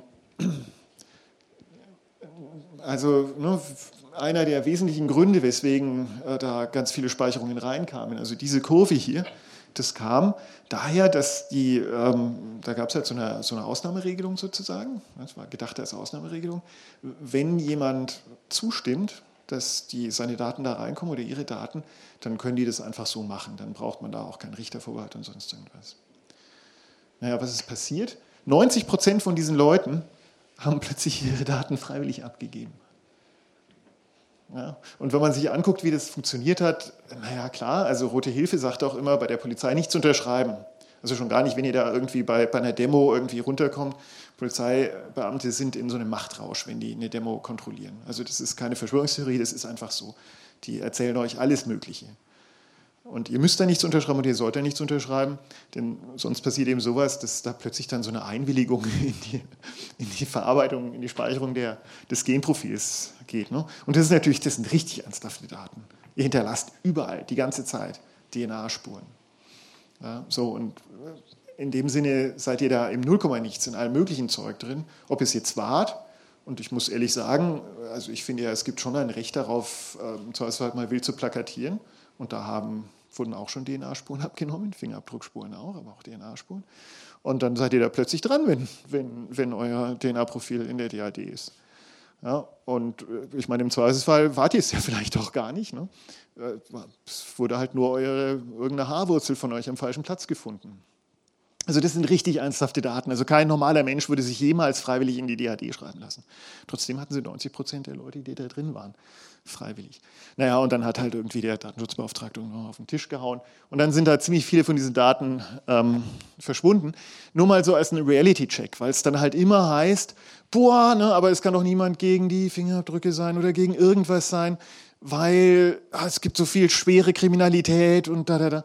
Ja, die, diese ganzen DNA-Geschichten wurden natürlich auch mit so ganz äh, sensationellen Blut- und Sperma-Bildzeitungsthemen durchgesetzt. Ihr erinnert euch vielleicht, also es waren halt entweder Sexualstraftaten oder halt im Zweifelsfall äh, damals der Fall vom, wie heißt der, Sedelmeier, ne? äh, der in München da äh, äh, in so einem Halbweltmilieu irgendwie ermordet wurde und was natürlich irgendwie die Volksseele hat kochen lassen. Und danach musste man natürlich dringend die, ja, den Richtervorbehalt ein bisschen auf, aufweichen. Naja, in der Realität ist es so, wenn man mal die ersten 16 Jahre DAD anguckt, da gab es 170.000 Treffer in der DAD und 134.000 davon waren Diebstahl. 80 Prozent Diebstahl für die Datei, bei der gesagt wurde, wenn ihr da dagegen seid, dann seid ihr fiese Verdecker von, also dann, dann, dann schützt ihr ja die fiesen Vergewaltiger und äh, was weiß ich noch wen alles. Ne? 78 Prozent sind, waren Diebstahl. Es waren immer noch mehr Beleidigungen, Beleidigungen, die da getroffen haben, als die Straftaten gegen die sexuelle Selbstbestimmung. Das waren 1,8 Prozent. Und da muss man ehrlich sagen, die wären wahrscheinlich auch sonst aufgeklärt worden. Und so ist die Verteilung auch international. Also wenn man sich anguckt, wie in England, wo das ganze Zeug ja noch viel schrecklicher passiert ist, bevor dann da der Europäische Gerichtshof eingeschritten ist. Ähm, also, nee, okay, die Beleidigungen waren ein bisschen, bisschen weniger, aber es waren immer noch 136, also 136 Beleidigungen wurden mit der DNA-Datenbank aufgeklärt. Und dafür dann so ein wirklich drastisches, drastischer Eingriff in die Bürgerrechte. Also das ist wirklich nicht trivial. So, dann gucken wir noch ganz kurz mal auf die Länder. Ähm, Polizei ist Ländersache. Es sei denn, die Polizei agiert als äh, Arm der Staatsanwaltschaft, äh, dann ist da Bundesrecht. Aber wie auch immer, ähm, wie ich schon gesagt habe, wenn ihr da äh, mit der Polizei interagiert, dann sind es in der Regel Landesbeamte und die füttern ihre Daten zunächst mal in so ähm, Landesdatenbanken. Hier in Baden-Württemberg ist es immer noch eine POLAS-Instanz im Wesentlichen. Aber ähm, naja, dann gibt es, viele Länder haben dann noch ihre eigenen Datenbanken. Äh, häufig gibt es also es gibt durchweg mittlerweile auch eine Vorgangsverwaltung. Häufig gibt es dann so ein paar Fallbearbeitungen für halt irgendwie Dinge, die Sie gerade besonders ähm, äh, interessieren. Naja, ähm, diese Länderdatenbanken sind jedenfalls sozusagen auch das, was äh, in der Regel als erstes abgefragt wird, wenn ihr so eine Personalienkontrolle bekommt. Dazu wird der kann vom BKA abgefragt und das SIS von der EU. Äh, das ist insbesondere deswegen relevant, weil dort eben sehr viele Ausschreibungen drin sind. Äh, also da gibt es insbesondere, was ein bisschen fies ist, die Ausschreibungen zur verdeckten Beobachtung. Das ist so etwas Ähnliches wie, weiß nicht, wer hat es vorhin gesagt, ähm, bei der Ausschreibung zur verdeckten Beobachtung äh, ist eben das Gemeine, wer da drin steht, äh, wird, wenn die Polizei ihn antrifft bei irgendeiner Kontrolle, schreibt sie nicht nur auf, aha, Person sowieso hier gesehen, sondern die kontrolliert dann auch, soll sie jedenfalls, äh, die möglichst unauffällig die Personalien der Begleitpersonen und das wird dann auch mit an die ausschreibende Behörde gemeldet. Also so Zeug steht da in SIS drin. Also so Ausschreibungen gibt es schon auch auf nationaler Ebene, aber in Deutschland war das eher immer ein bisschen unüblich. Das war ähm, so eine Sache, die kam eigentlich vor allem über SIS da rein. So, diese Architektur mit diesen ganzen Länderdatenbanken, die im Übrigen zu guten Stücken äh, also es machen sich jetzt viele Leute lustig über diese Sache mit den Gesundheitsämtern, die da ihre Daten per Fax übertragen. Das macht die Polizei auch so. Jedenfalls zu guten Stücken, nach wie vor. Wenn Daten aus, den, aus der Landesdatenbank in, äh, ins, in die BKA-Datenbank sollen, dann geht es über Fax. Und genauso, wenn sie gelöscht werden. Deswegen lohnt es sich auch, wenn man jetzt irgendwie eine Zusage hat, X ist gelöscht worden, man sich jetzt einfach mal nachfragen, ob das Fax nicht verloren gegangen ist. Ähm, es gibt zwar äh, EDV-Schnittstellen, die gibt es seit der Fußball-Weltmeisterschaft der Männer 2006. Damals wurden äh, wie heißen die, Blas und Bloss, glaube ich, hießen die. Äh, diese Online-Schnittstellen wurden geschaffen, die haben aber die wenigsten Länder implementiert, weil sie zu geizig waren oder Kompetenzchaos oder aus welchen Gründen auch immer. Also insofern wird da immer noch sehr viel mit Fax gemacht. Und da hat in diesem verhängnisvollen Jahr 2017, weiß nicht, wie viele Leute sich von euch daran so aktiv erinnern, da gab es im ersten Halbjahr 2017 eine solche Flut von fürchterlichen Gesetzen. Also beispielsweise eben der Paragraph 114, beispielsweise die, äh, das, die Regel, dass die Polizei zu jeder Zeit auf die ähm, Daten da zurückgreifen können, auf die ähm, biometrischen Fotos. Und eben ein neues BKA-Gesetz äh, mit vielen schrecklichen Regelungen, unter anderem eben diesem PIAF. Und naja, gut, was war da? Naja, da war halt vorher Anis Amri. Ne? Das war so, ne, da weiß man schon, da standen sie alle, alle InnenpolitikerInnen saßen da, ja! Und dann haben sie also ihre Gesetzesentwürfe alle auf den Tisch gelegt. Und insofern gab es also im ersten Halbjahr 2017 eine wirklich derartige Flut von schrecklichen Gesetzen. Eine davon hat das PIAF eingeführt. PIAF soll heißen Polizeiliches Informat Polizeilicher Informations- und Aufgabenverbund. Ja, und diese Folie sagt, ja, naja, also alles, was ich euch bisher erzählt habe, schön und gut, ihr könnt es eigentlich vergessen, theoretisch. Denn äh, das soll jetzt alles ganz anders werden. Die Vorstellung vom BKA ist jetzt, dieses Bild habe ich also aus einem Bericht des BKA äh, genommen, weil ich es so großartig fand, ne? ähm, das gemeinsame Datenhaus der Sicherheitsbehörden. Und da ist also die Vorstellung, dass die bisherigen da äh, Länderdatenbanken, so wie hier, ne, die sind dann hier sozusagen so Scheiben in diesem Datenhaus. Äh, und dann erinnert euch an diese Sache mit den Verbunddatenbanken und den Amtsdaten oder Zentraldaten. Ne, da gab es dann also hier irgendwie, das sind jetzt die Verbunddaten und hier sind dann die naja, Amtsdaten sozusagen. Naja, äh, und dann haben sie hier noch, das ist also so eine Folge aus also da könnte ich auch schon wieder zornig werden. Ne? Das BKA-Gesetz beruft sich darauf, dass das vorherige BKA-Gesetz vom Bundesverfassungsgericht kassiert wurde. Also die, das war halt auch, wie halt eigentlich all diese äh, innenpolitischen Gesetze schrecklich geschrieben, ganz fürchterlich in jeder Hinsicht. Ähm, und dann hat das Bundesverfassungsgericht, äh, Bundesverfassungsgericht eine Liste gemacht, was alles nicht geht.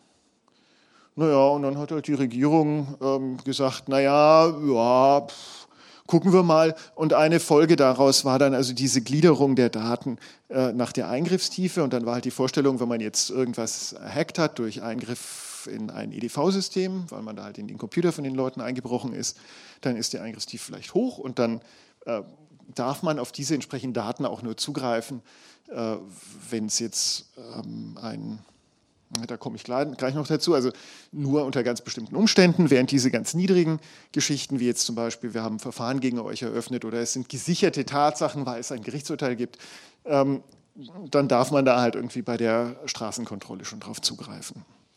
Also das ist dieses neue äh, Datenhaus, was das BKA haben möchte. Seit 2017, wie gesagt, äh, ist es im Gesetz. Äh, tatsächlich arbeiten die da schon seit 2000. 10 dran. Die Wurzeln davon sind eher noch älter. Auch dafür gibt es einen eigenen Vortrag, den ich hier gerne mal halte, wenn ihr wollt. Ähm, nur in aller Kürze, ähm, die Folge von diesem Zeug wird sein, dass plötzlich alle Daten beim BKA liegen. Und das BKA sagt schon an, ja, ja, wir wollen dann darauf Data Mining machen. Also ich glaube, mittlerweile sagen sie nicht mehr Data Mining, sondern sagen Machine Learning. Äh, und vorher hieß es ein, eine dispositive Komponente. Äh, also was auch immer es meint, alles das Gleiche. Die wollen all diese verschiedenen ähm, Datenpunkte, die da in diesem äh, Datenhaus drin sind, beim BKA verknüpfen dürfen. Das ist ein alter Traum, ein uralter Traum. Der hat lang vor 2001 angefangen. 2001 ist er so richtig hochgekocht. Da gab es nämlich ein Ding, was sich Inpol neu nannte. Auch eine Geschichte für sich. Insofern ist dieses PIAF eigentlich ziemlich gruselig. Auf der anderen Seite, man kann immer ziemlich sicher sein, dass bei der Polizei-EDV sich so viele Leute bereichern wollen und dass da so viele äh, Leute ihre Fürstentümer behalten wollen. Also insbesondere finden natürlich die Länder das überhaupt nicht lustig, dass ihre ganze tolle Polizei-EDV, die ja, die also von so energetisch, also so Leuten wie jetzt unserem Innenminister gemacht wurden, die sollen jetzt einfach hier nur so ein, so ein, so ein Scheibchen aus so einem Haus werden. Das finden die natürlich alle nicht gut. Also insofern wird da offenbar viel hintertrieben. So richtig genau weiß man nicht, was jetzt da Sache ist. Der Plan sah mal vor, dass 2018 die erste Stufe von PIAF äh, in Kraft gehen sollte. Das waren Daten zu Sprengstoffkriminalität und noch so ein paar anderen Sachen. Und dann sollte so ungefähr jeden, jedes Jahr eine weitere Komponente dazukommen. Äh, also das mit der Sprengstoffkriminalität hat wahrscheinlich noch stattgefunden. Alles Weitere, hm, soweit man weiß, nicht. Also das BKA ist da nicht sehr, also normal feiern sich die ja, äh, ich sag mal, für jede, ähm, für jedes Glühwürmchen einer Idee, was die so haben. Äh, also ich habe da schon lange nichts mehr gesehen. Da soll es jedenfalls hingehen. Ich also einer der Gründe, weswegen ich das hier erwähne, ist auch, solltet ihr in euren Auskünften irgendwas über Piaf lesen, auch bitte gleich zum, zu uns kommen. Hm, Piaf. Also das ist jedenfalls so tendenziell das, wo, wo es hingehen soll. Und ähm, naja. Ähm, genau, vielleicht äh, erzähle ich noch ein paar Anekdoten ähm, von 1984. Ich mache das ein bisschen, ein bisschen so. Also was, was, was passiert alles? Ja? Warum stört uns das eigentlich alles? Ja, so ein, ach so, genau. Hm? Ja. Äh, ich hätte noch eine Frage dazu. Wie weit ist das jetzt eigentlich vom Zentralregister entfernt? Weil aus unserer Vergangenheit in den 40er Jahren haben wir ja in der Verfassung festgelegt, dass es keine Zentralregister geben darf. Und äh, da wäre jetzt die Frage, wie weit das von der ganzen Sache noch entfernt ist. Ja, also ähm, was das, dieses Zentralregister angeht, ähm, tatsächlich ist das also auch so eine Sache, die ist wunderbar argumentiert im, im Volkszählungsurteil. Wie gesagt, nochmal meine Empfehlung, gibt es auch auf datenschmutz.de zu lesen. Äh, dieses äh, PIA-Zeug, muss ich ehrlich sagen, finde ich in dem Punkt nicht besonders einschlägig, weil die eben tatsächlich nur für einen relativ kleinen Teil der Bevölkerung überhaupt Daten haben. Also wie schon gesagt, äh, insgesamt wird sich das auf höchstens 10 Millionen Leute be, be, äh, beziehen, was es dort an Daten gibt. Für dieses Zentralregister ist weitaus dramatischer die Steuer-ID. Da gibt es im Augenblick dieses äh, Melderegister, wie heißt das? Melderegister, na, wie heißt es? Verflixt. Da gibt es im Augenblick auch einen Gesetzesentwurf.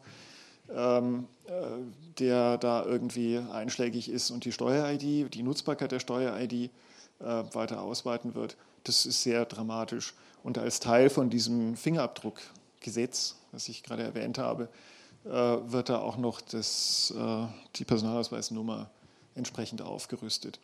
Ähm, das, da würde ich mir tatsächlich mehr Sorgen drum machen im Augenblick, was, die, ähm, was diese Zentralregistergeschichte angeht. Genau, ähm, ein paar Anekdoten, da müsste ich vielleicht auch mal, also eine meiner Lieblingsanekdoten zurzeit ist die von vor zwei Jahren oder so. Eine Frankfurter Polizei kennen alle NSU 2.0. Ähm, die haben nicht nur einen schlechten politischen Geschmack, die haben auch noch einen schlechten Musikgeschmack. Irgendwann mal hat in, hat in Frankfurt ähm, Helene Fischer gespielt. Helene Fischer, ich versuche das jetzt gar nicht nachzumachen, sonst geht es mir wieder, wieder ein Andrea Nahles, das machen wir vielleicht lieber nicht. Ähm, also jedenfalls wurde in der Nacht ich glaube, so etwas wie 80 Mal der Polizeicomputer nach Helene Fischer befragt. So. Äh, und da muss man natürlich sagen, ne, also abgesehen von schlechten Polizei, äh, von schlechtem Musikgeschmack ist das einfach ein Skandal, wie, mit welcher Selbstverständlichkeit die, die Polizei meint, dass das halt irgendwie einfach so ein, so ein Zeug ist, wo sie halt einfach mal Zeug, also nicht mal muss sich vorstellen, mit welcher Sorgfalt werden die mit den Daten ihrer ähm, äh, ihrer NachbarInnen umgehen oder sowas. Ne? Also sicher, das ist nur Missbrauch und ich behaupte ja, das eigentliche Problem von dem Zeug ist der Gebrauch. Aber trotzdem muss man sich das irgendwie reintun. Ne? Und so ein paar weitere Anekdoten gibt es da halt hier auch. Ne? Das hier ist, glaube ich, schon von 1996. Der Polizist, also das war ein Polizist in Mannheim, der war in einem Kegelclub. Äh, da wollten da Leute zum Kegelclub, Kegelclub beitreten. Ja, und dann hat er halt einfach mal im Polizeicomputer nach denen recherchiert.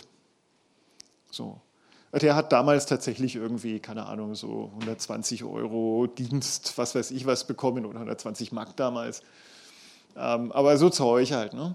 Äh, die, diese andere Geschichte mit den Kannmarkern, ähm, das war noch zu Zeiten, als es hier vor Polas gab es hier ein weiteres Datenbanksystem. Das hatte einen Kannmarker, das musste man anhaken und dann wurden eben diese Daten entsprechend ans, ähm, ans Kann, also ans BKH übertragen. Äh, und damals wurden also mal in Biberach, Biberach, ne, ich bin hier im, ne, ihr könnt euch vorstellen, wie es da so zugeht, hatten 70 Prozent der Einträge, die damals dort gemacht wurden, den Kannmarker. 70 Prozent der ähm, Vorkommnisse in Biberach an der Riss waren schwere Kriminalität nach Einschätzung des dortigen Bullen. naja, also des Menschen, der da an dem Keyboard saß. Ja, also die äh, das sind einfach Leute, die haben überhaupt kein, kein Gefühl dafür, was sie da eigentlich tun. Und entsprechend hat man dann nachgeguckt, was waren das für Leute, die damals äh, diesen, diesen Marker bekommen haben. Das war jemand, der hat zwei Steher Kirschbaumholz halt nicht bei sich, äh, bei, bei dem Menschen, zu dem er es hätte fahren sollen, sondern bei sich selber abgeliefert, weil halt irgendwie so ein Streit, der eine hat halt dem anderen nichts bezahlt oder äh, irgendein Maurer, äh, irgendein schwarzarbeitender äh, Fliesenleger hat halt sein Fliesenleger-Equipment bei so einem Kunden von ihm abgeholt, der ihn nicht, also lauter so Zeug, ne? Unfassbar. Ähm, also so sehen halt diese Dinge aus. Das, ist, das sind zwar jetzt alles nur so die der, der, Überschwapp, den man halt mitbekommt, weil die, das sind alles Dinge, die halt aus den ähm, Datenschutz, aus den Berichten der Aufsichtsbehörden rauskommen. Ja, wenn so eine Aufsichtsbehörde mal zufällig hinguckt, dann kommt das natürlich raus. Aber mit der gleichen Sorglosigkeit gehen die natürlich auch im Normalfall um. Und das ist das Problem. Deswegen wird man da nicht drinstehen. Also gerade wenn man was zu verbergen hat, und sind wir ehrlich, als politischer Aktivist oder politische Aktivistin hat man in der Regel was zu verbergen. Ja, und da sind natürlich auch gerade die Fälle, hinter denen die besonders her sind. Hier habe ich als Stichwort ADPMK drin. ADPMK war die Arbeitsdatei politisch motivierte Kriminalität. Das war ein Ding, was das Landeskriminalamt Baden-Württemberg am Start hatte. Äh, hat auch immer noch, aber mittlerweile ist das nicht mehr so richtig dramatisch. Ähm, Muss mal gucken, die Zahlen, genau 2005, ist auch schon ein bisschen her, macht aber nichts, waren da 40.000 Menschen drin. In Baden-Württemberg. 40.000 politisch motivierte Kriminelle in Baden-Württemberg. Ja, das waren dann natürlich auch irgendwelche, keine Ahnung, Greenpeace-Aktivistis oder sowas, die halt, äh, naja, die üblichen Versammlungsrechtsgeschichten hatten. Aber äh, die, die traurige Wahrheit ist natürlich deutlich sinistrer. Ähm, denn, äh, also, was, was hatten wir da so an Fällen drin? Ja, da hatten wir einen Gastwirt, der die Sperr Sperrstunde verletzt hat und Türke war. Oder, also er kam aus der Türkei, wahrscheinlich war er Deutscher, aber er kam aus der Türkei. Ähm, dann hat jemand Residenzpflicht erfüllt, äh, nicht, also verletzt. Ne? Residenzpflicht wissen wahrscheinlich die meisten, wenn nicht, also es ist auch so eine Sache, über die man nachhaltig sauer werden kann. Äh, dann hat jemand ein Taxiunternehmen angemeldet. Äh, kam auch aus der Türkei, nicht? Also Taxiunternehmer. Ähm, naja, und also jede Menge Geschichten, wo die Fristen nicht eingehalten wurden. Also furchtbar, ADPMK. Naja, dann ist da halt auch die, nach all, nachdem das da immer weiter vor sich hingebrodelt hat, ist dann irgendwann die Aufsichtsbehörde all diese Einträge durchgegangen. Und nachdem sie damit fertig waren, das mal gucken, ich habe es nicht im Kopf, aber ich glaube, äh, naja, also ich habe es mir jedes Mal gesehen. Es waren jedenfalls, ne, von 40.000 waren dann am Schluss noch, glaube ich, 2000 Einträge übrig oder sowas. Also mit anderen Worten, 38.000, also über 95 Prozent äh, waren einfach äh, also tatsächlich blind gelöscht, äh, blind, blind gespeichert. Das ist richtig mit rassistischer äh, Begründung oder halt einfach aus, ne, die, die ne, Greenpeaces kann man ja sowieso irgendwie speichern. Oder hier Gefahrenabwehr im Gemeinderat, auch so eine total irre Geschichte. Es war, da könnten manche von euch auch da gewesen sein. Äh, wann war das? Ähm, 2009 in Ulm, da gab es so einen großen Nazi-Aufmarsch. Äh, und dann äh, wurde halt der Gegen, die Gegendemo äh, doch ziemlich, äh, ich sag mal, robust eingedost. Ähm, naja, jedenfalls im Gefolge davon sind dann 172 Leute nach Inpol gekommen. Also die 172, das weiß man daher, weil auch dort die Aufsichtsbehörde dann mal eingeschritten ist. Ähm, so, naja, und die Ulmer Stadtverwaltung hat dann später mit, der, mit so einer Antifa-Initiative lokal kooperiert. Ich glaube, da ging es vermutlich um, naja, irgendwie so Gedenk, Gedenkinitiative. Ich habe es nicht mehr ganz im Kopf, was es war. Auf jeden Fall hat sich dann die Gemeindeverwaltung nicht entblödet, deswegen bei der Polizei nachzufragen, ob denn über Leute von dieser Antifa-Initiative, mit denen sie jetzt das Nazi-Gedenken machen wollen, ob über die denn was bekannt sei. Und da kam dann dieses Zeug hochgeblubbert. Also dann waren die, war die Polizei wiederum blöde genug zu sagen, ja, ja, wir haben diese Daten und das sind ganz schlimme Finger. Und dann hat der, die Stadt das wiederum im Gemeinderat verlesen. Also das, man kann sich das überhaupt nicht vorstellen. Aber naja, also äh, Gut, das äh, hat dann natürlich irgendwie auch ein Nachspiel gehabt und die Aufsichtsbehörde hat damals gesagt, äh, nee, ja, nee, das kann man dann doch nicht machen. So. Leider hat die aber nicht gesagt, ihr seid ja wohl alle völlig durchgedreht, äh, sondern die Aufsichtsbehörde hat leider gesagt, ähm, ja, naja, im Prinzip ist es schon vorstellbar, dass die Stadt Auskünfte einholt über Leute, also die Einschätzung der Polizei über Leute, mit denen sie dann nachher politische äh, Kooperation machen. Leider hat die Aufsichtsbehörde das dann schon zugegeben, an sich muss ich sagen, kann das auch nicht Aufgabe der Polizei sein, aber es drum. Ähm, naja, so Zeug haben sie gemacht. Vielleicht hier noch so, eine, ähm, so, ein, so ein Ding, wie schnell sowas ernst werden kann. Ähm, das ist eine Geschichte auch aus den Nullerjahren oder so. Ähm, damals hat also das Bundesverfassungsgericht, ein bisschen jetzt wie bei Corona, ne, wenn man da hin will, muss man sich anmelden. Und das Bundesverfassungsgericht, Bundesverfassungsgericht lässt dann diese Daten wiederum bei der Polizei durchlaufen. Und dann äh, war also irgendwann mal so ein Ausflug von irgendeiner Behörde und ein Azubi wurde dann, durfte nicht mitfahren. So, und der Behördenleiter hat dann gesagt, ja Moment mal, warum denn nicht? Äh, und aus irgendeinem Grund, also auf welchem Kanal auch immer, kam dann eben raus, dieser Azubi, den hat die Polizei als Linksextremist identifiziert und deswegen darf der nicht mitfahren. So. Und dann hat der Behördenleiter gesagt, ja, wenn das ein Linksextremist ist, dann darf der bei uns nicht Lehre machen. Und ihn rausgeworfen. Hat der Azubi geklagt, hat er natürlich nach zwei Jahren Recht bekommen. Allerdings hat er dann schon irgendwie längst was ganz anderes gemacht. Aber also solche Folgen kann sowas haben. Und es war natürlich irgendwie ein völliger Killefit, weswegen er da drin stand. Also das sage ich nicht, um euch Angst zu machen. Das ist eine extreme Situation. Wie gesagt, das war auch rechtswidrig aber ähm, man sollte es im Kopf haben, dass äh, so Zeug ganz schnell eskalieren kann. Drum Datenhygiene machen und mal gucken, was denn die Polizei da so alles gespeichert hat. Mein Lieblingsspruch ist, never let a serious crisis go to waste. Äh, nur um euch so noch einen Eindruck zu bekommen, wie viel Zynismus bei den Leuten herrscht, die wie 2017 nach Anis Amri dann irgendwie, ne, kaum, dass, kaum dass die Leute ausgeblutet sind, kommen schon die Gesetzesentwürfe, was man jetzt alles an Bürgerrechtsabbau machen möchte. Dieses Never Let a Serious Crisis Go to Waste hat äh, Gilles Kerhofe gesagt, das war 2016. Ne? War Charlie Hebdo. Also ne, die Schüsse bei Charlie Hebdo waren noch nicht verklungen. Geht der in den äh, EU-Parlamentsausschuss für Bürgerrechte, den Liebe, und sagt da, never let a serious crisis go to waste. Also erstens, dass er sowas denkt, das kann man sicher glauben, aber ne, das ist eigentlich schon schlimm genug. Aber dass er noch nicht mal merkt, was für eine fürchterliche Zumutung das ist und sowas im Bürgerrechtsausschuss sagt, das muss man sich reintun. Ne? Der war der Terrorkoordinator der EU. Gilles de Kerkhove. Ähm, das leitet auch gleich über zur Antiterror-Datei. Ähm, sollte ich wenigstens mal kurz erwähnt haben. Ich habe fast nichts gesagt über Geheimdienste. Ähm, das hat auch einen Grund. Ich behaupte immer, das Einzige, was ich mit Geheimdiensten machen möchte, ist sie auflösen. Äh, also in Baden-Württemberg ist das sowieso völlig irrelevant. Es gibt andere Länder, in denen hat es tatsächlich einen Sinn. Äh, auch mal Verfassungsschutz anzufragen. In Baden-Württemberg äh, steht im Gesetz, Bürger dürfen dem Verfassungsschutz anfragen. Ähm, der Verfassungsschutz darf den Bürgern dann den Finger zeigen.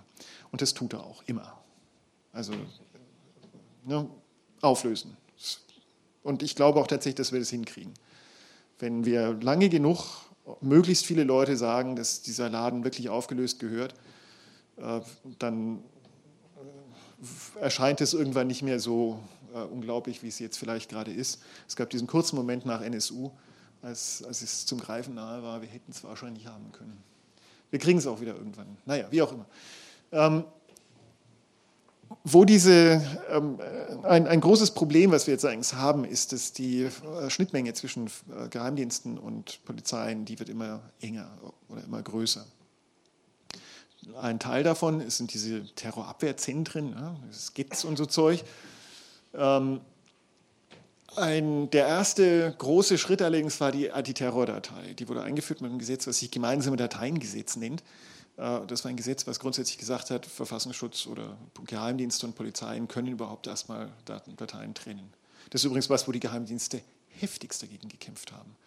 Also wirklich beeindruckend. Da hat damals ein ehemaliger BND-Präsident, ist da also wirklich sehr deutlich äh, geworden und hat gesagt, das ist alles scheiße.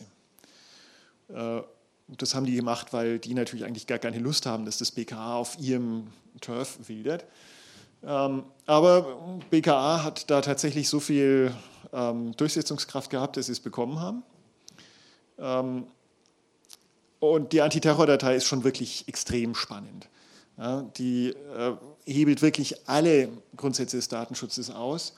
In dem Skript, was ihr, wie gesagt, gerne dann nachher haben könnt, äh, diskutiere ich das so ein bisschen im Einzelnen. Ich glaube, jetzt mache ich wegen der, damit das alles ein bisschen äh, flotter geht, äh, überspringe ich das erstmal. Wir können auch vielleicht nachher nochmal dazu zurückgehen. Ähm, ich habe es jetzt schon ein paar Mal gesagt. Ähm, eigentlich ist das ganze Ding hier eine, eine Veranstaltung, die äh, euch erstens motivieren soll, so eine Auskunftsersuchung zu machen und zweitens euch äh, qualifizieren soll, zu verstehen, was die dann euch erzählen. Ja, ähm, diese polizeiliche Speicherwut hat im Normalbetrieb, also es geht mir jetzt gar nicht so sehr um diese ganzen ähm, Missbräuche, über die ich da jetzt gerade ein bisschen geredet habe, aber schon im Normalbetrieb haben die fürchterliche Folgen. Ne? Folge der Angst. Ja, ihr wollt gar nicht wissen, wie oft wir in der Roten Hilfe äh, so Leute gehört haben, kann ich zu der Demo gehen? Werde ich da nicht gespeichert? Ja, das ist in der Regel Unfug. Also man wird als normaler Mensch nicht gespeichert, wenn man auf einer Demo ist. Es passiert schon, dass Leute, die, die, die der Staatsschutz schon kennt, dass dann nachher in irgendeiner bisher meistens Kriminalakte drinsteht, auf der und der Demo gesehen. So was kommt eventuell auch schon mal in der Datenbank. Aber als normaler Mensch, der da sozusagen eh schon drinsteht, nee, passiert nicht. Ähm, also klar, wenn man da nachher gekesselt wurde und solche Sachen, ist das eine andere Sache, aber dann ist es wieder halt wieder eine Frage der Datenhygiene, dass man das Zeug los wird. Ähm, ich habe hier mal ganz plakativ Terror hingeschrieben. Äh, das kann, also das nimmt auch tatsächlich diese Ausmaße an. Also wenn man halt irgendwie nur eine Personalkontrolle auf dem Weg zur Demo bekommt und, äh, oder in so eine Personalkontrolle kommt und dann hat man schon äh, einen Platzverweis. Das ist halt so richtiger Mist. Und wie gesagt, klar, bei so Drogeneinträgen oder sowas wird man halt immer gefilzt und lauter Zeug. Ähm, Lähmung, über Gefährder anschreiben, Ausreiseverbot habe ich vorhin schon ein bisschen geredet. Ähm, Einfahren, ähm, also Einfahren ist äh, Slang für äh, man kommt halt irgendwie ins Gefängnis. Also entweder wird man in Gewahrsam genommen oder halt ähm, gleich ähm, in, ähm, in Haft. Gerade ID-Behandlungen sorgen für eine partielle Umkehr der Unschuldsvermutung. Zwei Sachen dazu. Ähm, einmal, wir hatten in Heidelberg mal ein Verfahren, da wurde eine Bierflasche in dem besetzten Haus gefunden. Also besetztes Haus ist halt so eine, so eine äh, Spaßbesetzung, wo man halt mal reingeht, eine Party feiert und wieder rausgeht. Ein Haus, was ohnehin abgerissen wurde. Darin haben sie eine Bierflasche gefunden. Von der Bierflasche haben sie einen Fingerabdruck genommen. Der Fingerabdruck wurde jemandem zugeordnet, der ED behandelt wurde. Hat dieser Mensch in dem Fall einfach nur ein Verfahren bekommen. Krasser das zweite Beispiel, äh, als äh, der Kretschmann gerade mal wieder jede Menge Roma nach ähm, Kosovo hat abschieben lassen, oder war es Bosnien, ich glaube es war Kosovo, ähm, haben ein paar Leute in Heidelberg das Grüne Büro besucht. Ja, die haben da also ein Transparent dran gehängt, ich glaube es wurde auch ein bisschen gesprüht, aber jedenfalls mit einem Transparent dran gehängt. Das Transparent haben sie mit Gaffertape dran gehängt. So, und dann sind sie halt irgendwie wieder weggegangen. Danach, ein halbes Jahr danach, vielleicht sogar noch mehr, ähm, hat dann, äh, gab es einen äh, Bundesparteitag der NPD in Weinheim. Weinheim ist 20 Kilometer nördlich von Heidelberg. Dort ist dann ein Mensch, ähm, ne, die Polizei hat auch dort natürlich ordentlich zugelangt, wie das so geht, und ein Mensch ist dann dabei, hat seine Fingerabdrücke abgeben müssen. Dieser Mensch hat zwei Wochen später eine Hausdurchsuchung bekommen. Also so richtig mit allem Spaß. Ich weiß nicht, wer von euch schon mal eine Hausdurchsuchung hatte. Das ist, ähm, also ich persönlich kriege lieber fünf Einbrüche als eine Hausdurchsuchung. Allein schon, weil die Einbrecher meine EDV gar nicht mehr mitnehmen, weil die so gammelig ist. Äh, während die Polizei nimmt natürlich alle meine EDV mit, ne? ja klar. Ähm, so, ähm, was ist passiert? Die haben die Fingerabdrücke abgeglichen mit einem Fingerabdruck, der auf dem Gaffertape war auf diesem Gaffertape vom Grünen Büro. Hausdurchsuchung. Ich meine, die Grünen haben dann nachher das Verfahren dann doch nach äh, gutem Zureden eingestellt, weil es denen dann doch zu peinlich war. Aber ich meine, die Hausdurchsuchung hat er trotzdem gehabt. Ja. So, und auf die Weise kehrt so Zeug die Unschuldsvermutung um. Und das wird umso schlimmer, je mehr man dann irgendwie, keine Ahnung, wenn man über DNA-Datenbanken nachdenkt. Ein Ding, was ich richtig gruselig fand, ähm, es gibt so, ein, so, Menschen, die machen halt Adbusting, ja, die äh, zu, ein, ein, Werbeplakat bis zur Kenntlichkeit verändern. Auch da sammelt die Polizei Fingerabdrücke. Ja, wenn die Polizei, die, und also da sind natürlich dann irgendwie an ganz vielen Stellen, in mehreren Städten, sind ja die gleichen Fingerabdrücke. Wenn die diesen Fingerabdruck zugeordnet kriegen, ist der, also der Mensch kann gleich Privatinsolvenz anmelden weil natürlich diese ganzen verunstalteten Plakate, das sind ja jeweils, weiß ich nicht, 1000 Euro oder was. Ja?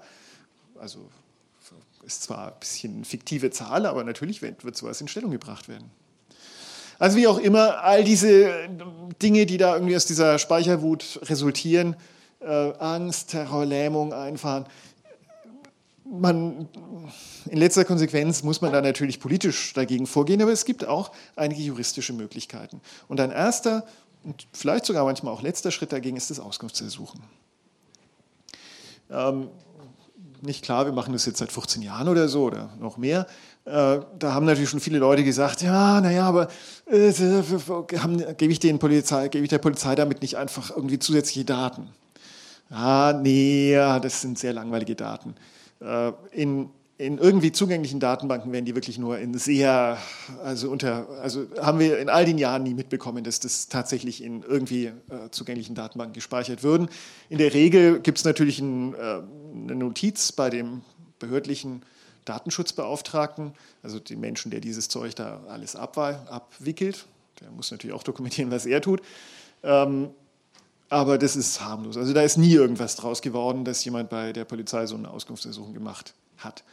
Äh, beim Verfassungsschutz oder bei Geheimdiensten würden wir da unsere, unsere Hand nicht so sehr fürs ins Feuer legen. Äh, aber auch da haben wir eigentlich nie wirklich was mitbekommen, dass da jemand äh, irgendwelche Repressalien in der Folge hätte. Dann Lüge oder doch zumindest Unfähigkeit bei der Auskunftserteilung. Also da ist der Verdacht, ne, die sagen doch gar nicht, was die da alles haben. Ähm, Nein. Also, dass sie wirklich offen gelogen haben, das hat es bis 2017 eigentlich nicht gegeben. naja, nee, also tatsächlich bis 2019, nee, 2018. Ähm, ich muss das einschränken, weil bedeutet was ist, seitdem das, Bundes, das äh, Bundesdatenschutzgesetz äh, geändert worden. Im neuen Bundesdatenschutzgesetz hat die Polizei leider das Recht zu lügen bekommen. Also sie haben jetzt inzwischen eigentlich das Recht zu sagen, wir haben nichts, wenn sie doch was haben. Ich glaube nicht, dass sie das tun. Was aber seitdem passiert ist, ist, dass äh, ganz viele von diesen Behörden anfangen, total bizarre Sätze reinzuschreiben. Sowas wie, ähm, ja, weitere Dinge haben wir nicht ähm, zu Beauskunften oder irgendwie sowas. Und das verunsichert natürlich schon viele Leute das ist schon eine gewisse Entwertung des Auskunftsrechts. Äh, trotzdem, ähm, also nicht, wir, wir haben sie ein paar Mal bei anderen Dingen erwischt, wo sie äh, unfähig waren, glaubhafterweise, wo es also nicht eine aktive Lüge war.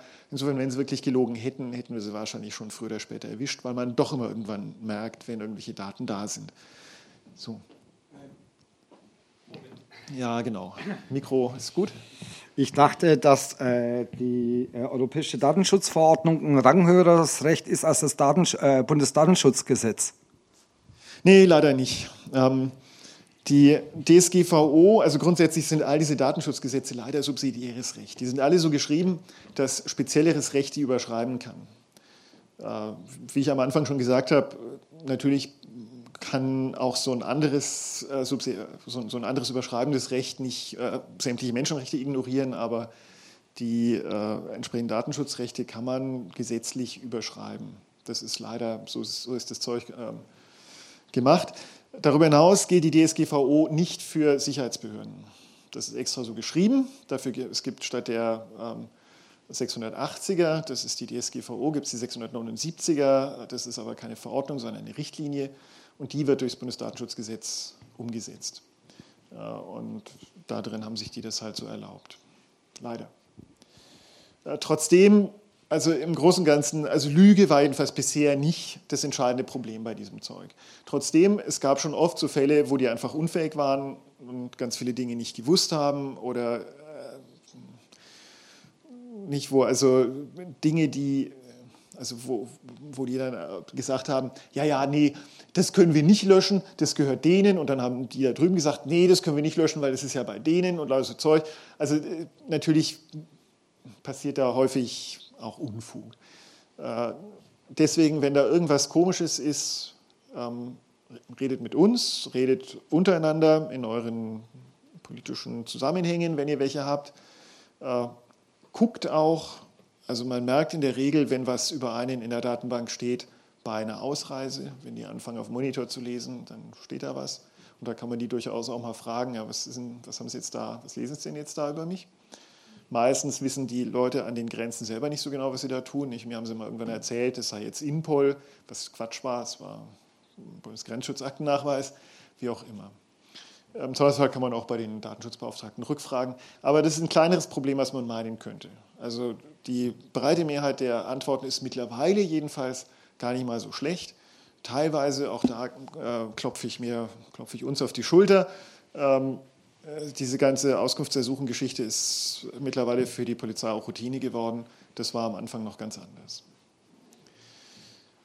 Ähm, es gibt Ausnahmetatbestände, bei denen Zutreffen die Auskunft verweigert wird. Ähm, das ist das, was ich gerade meinte mit dem Lügen.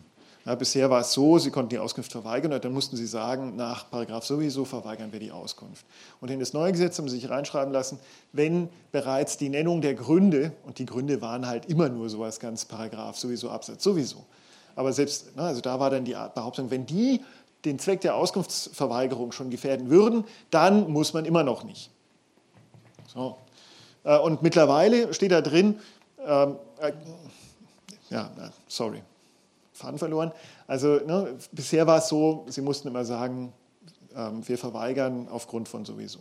Und jetzt steht drin, wenn schon der Grund, wenn schon die Mitteilung des Grundes der Auskunftsverweigerung oder der Tatsache der Auskunftsverweigerung den die äh, Rechtfertigung der Auskunftsverweigerung gefährden würde, dann kann auch die unterbleiben. Das heißt, wenn man das richtig liest, könnten Sie inzwischen sagen, wir haben nichts, obwohl Sie was haben. Ein Ding, äh, was wir tatsächlich ähm, für valide halten, eine Einwand ist, wenn Sie Gründe wollen. Äh, das passiert für die Polizeien hier nicht. Das probieren dann und wann mal Polizeien. Die, das LKA in Thüringen war da besonders penetrant. Die haben immer zurückgeschrieben, warum wollen Sie denn das wissen? Ja, und da muss man denen halt dann irgendwie den Stinkefinger zeigen. Äh, es gibt kein äh, Polizeigesetz, der Datenschutz bei der Polizei wird in diesen Polizeigesetzen geregelt. In der Regel es gibt auch ein paar Länder, bei denen das anders ist. Es gibt keines von diesen Polizeigesetzen, in denen irgendwas drinsteht, dass man sich dafür entschuldigen muss, dass man das wissen möchte oder dass man denen irgendwas sagen muss. Also auf gar keinen Fall auf so einen Quatsch eingehen. Äh, wer Gründe verlangen darf, ist leider der Bundesverfassungsschutz und die, die Verfassungsschütze hier, äh, Bundesgeheimdienste allesamt, der Verfassungsschutz hier in Bayern und ich glaube in Sachsen. Äh, da lohnt es sich nicht irgendwie Auskunft. Also da, da gibt es einfach kein Auskunftsrecht, so einfach ist es. So, damit es irgendwie halbwegs einfach ist, gibt es dann hier so eine Webseite. Äh, das ist datenschmutz.de-auskunft oder auch auf datenschmutz.de kann man dann einfach weiter.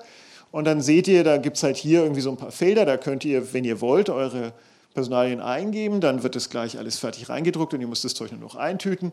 Wenn ihr nichts eingebt, dann stehen da halt irgendwie so Felder, in die ihr dann das Zeug selber eingeben könnt. Und dann gibt es hier Zillionen von Behörden, äh, bei denen ihr ankreuzen könnt, was wollt ihr haben. In der Regel wollt ihr Auskünfte haben, wenn ihr nicht gute Gründe habt, was anderes zu probieren von eurem LKA, also hier den LKA in Baden-Württemberg. Ähm, und ähm, vom BKA. Möglicherweise, also alles weitere ist dann Kür. Äh, in der Regel findet ihr dann schon irgendwie so raus, was da so ist. Es gibt einen Haufen anderer Dinge, die dann für Spezialanwendungen wichtig ist. Zoll vielleicht, wenn ihr mal so Schwarzarbeit unterwegs wart oder vor allen Dingen, wenn ihr unterwegs wart in so Antirat-Zusammenhängen, irgendwelche äh, Geflüchteten oder sowas in Arbeit gebracht und sowas. Naja, ähm, also wie auch immer, äh, man kann sich hier diese Auskunftsersuchen drucken. In der Regel will man noch eine Ausweiskopie beilegen. Gibt es auch so eine Schwärzungsanleitung und sowas. Ähm, und dann bekommt man tatsächlich ähm, in der Regel eine Antwort zurück. Prosa, also was da normalerweise nicht zurückkommt. Da gibt es mittlerweile auch ein paar äh, Landeskriminalämter, die sich da positiv von abheben, aber in der Regel ist das dann Prosa. Aber immerhin bekommt man schon einen ganz guten ersten Eindruck, von dem, was da über einen gespeichert ist. Ähm, ein großer Vorteil von diesen Auskunftsersuchen ist, dass bevor die Polizei Auskünfte erteilt, macht sie auch erstmal eine Prüfung, eine Aussonderungsprüfung. Äh, technisch funktioniert es so, dass die, wenn in dem Moment, wo die Polizei sowas speichert, vergibt sie eine Aussonderungsprüffrist. Das heißt, es ist so eine Frist, da gucken Sie danach mal, ob Sie diese Daten eigentlich noch speichern dürfen.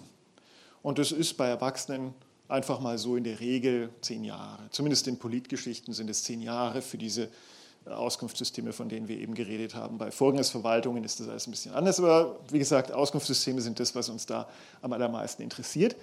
Ähm, und nach zehn Jahren gucken die da das erste Mal drauf. Wenn allerdings eine Auskunftsersuchung kommt, dann gucken sie gleich drauf.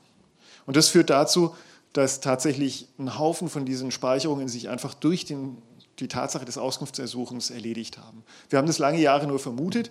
Äh, irgendwann hat dann der äh, Berliner Datenschutzbeauftragte, damals der Dix, ein hervorragender Datenschutzbeauftragter, das kann man nicht von allen sagen. Wir hatten hier in, in Baden-Württemberg eine ziemliche Pfeife eine ganze Weile lang. Ähm, der jedenfalls hat dann irgendwann mal auf den Tisch gehauen und gesagt, also hört zu, ne, so läuft es nicht. Diese Leute haben ein Recht darauf zu wissen, was ihr über die gespeichert hattet, bevor ihr es löscht. Also beauskunftet es gefälligst. Und in Berlin machen die das bis heute. Und das sind so Sachen, da wissen wir, also das läuft natürlich hier auch nicht anders. Ne? Aber seitdem wissen wir gewiss, dass wenn so eine Auskunft ein bisschen länger dauert, dann liegt es meistens daran, dass sie intern noch ein bisschen streiten, ob sie irgendwas besser löschen oder halt nicht. Wenn die das allerdings nicht machen, dann kann man eben gucken, dass man löschen lässt. Ähm, so, die Frage, die man dazu stellen muss. Also, ja, ihr erinnert euch, ich hatte am Anfang äh, die, diese Grundlagen der Juristerei, Verhältnismäßigkeit, Notwendigkeit, Eignung, Angemessenheit. So. Diese Dinge, die muss man so ganz grob ähm, überprüfen. Ja, und dazu kann man sich, so, so, eine Leitfrage ist sozusagen, also die Polizei muss immer einen Grund haben dafür, dass sie es speichert. Und damit müsst, ist also sozusagen die Frage, die ihr euch stellen müsst, ist erstmal, wie könnte dieses Datum helfen, künftige Verbrechen aufzuklären oder zu verhindern? Also nicht, das ist in der Regel werdet, also ihr müsst eben gucken, was sind denn die, die Argumente, die die Polizei da haben könnte.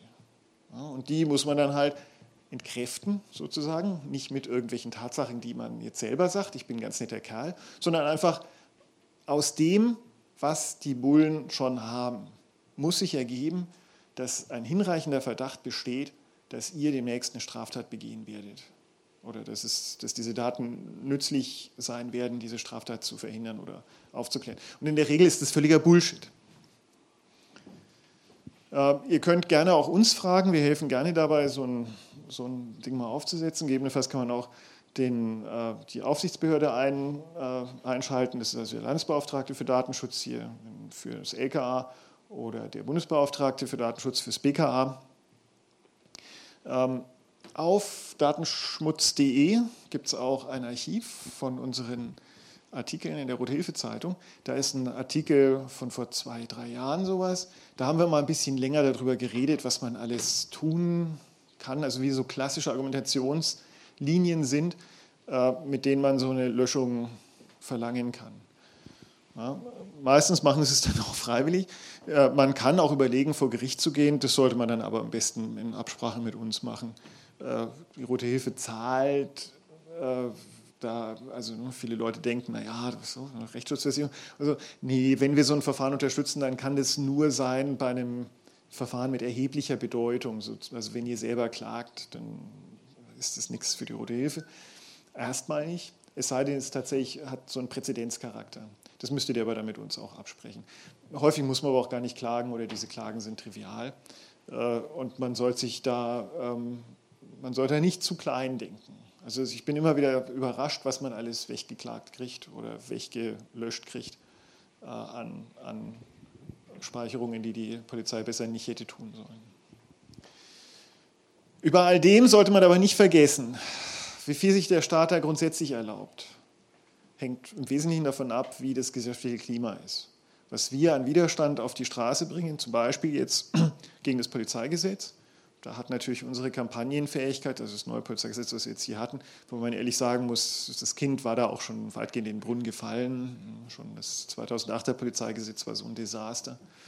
Und da waren wir halt leider ein bisschen kleinlaut. Das war jetzt bei dieses Mal ein bisschen besser, aber im, im Endspurt dann halt auch nicht ganz so toll, weil dann Corona kam. Jetzt ist diese Fingerabdruckgeschichte die nächste große Gelegenheit, da irgendwie Pflecke reinzurammen nein, wir kaufen euer Narrativ von den schrecklichen Bedrohungen, die überall sind und die wir nur durch diese autoritären Maßnahmen in den Griff bekommen, das glauben wir nicht. Wir haben da keine Lust drauf. Wir wollen unsere Fingerabdrücke behalten. Ähm, insofern, dieser ganze juristische Zinnober, den ich hier so ein bisschen ausgebreitet habe, das ist die eine Hälfte. Ähm, die andere, oder vielleicht sogar mehr als die Hälfte, ist eben die politische Auseinandersetzung. So, und jetzt dachte ich eigentlich, ich hätte noch den, ähm, die URL am Schluss ganz drauf. Ähm, könnt ihr mal kurz das hier ausmachen und die hier an? Ich gehe mal davon aus, dass es aus ist. So, genau. Ähm, dann gehe ich nämlich hier noch ganz kurz mal hier. Na, also die URL, ja, wegen mir machen wir HTTPS, das gibt es auch als Onion, datenschmutz.de. Wenn ihr da ein Slash GC dahinter hängt, dann kommt ihr auf dieses Archiv, wo es den Artikel gibt ähm, mit, ähm, äh, wie man löscht und all diese Dinge, äh, wie das aussieht. Ich habe jetzt hier natürlich, glaube ich, kein Netz, aber es gibt eine lokale Kopie. Datenschmutz. Ja. Und dann kommt man also hier.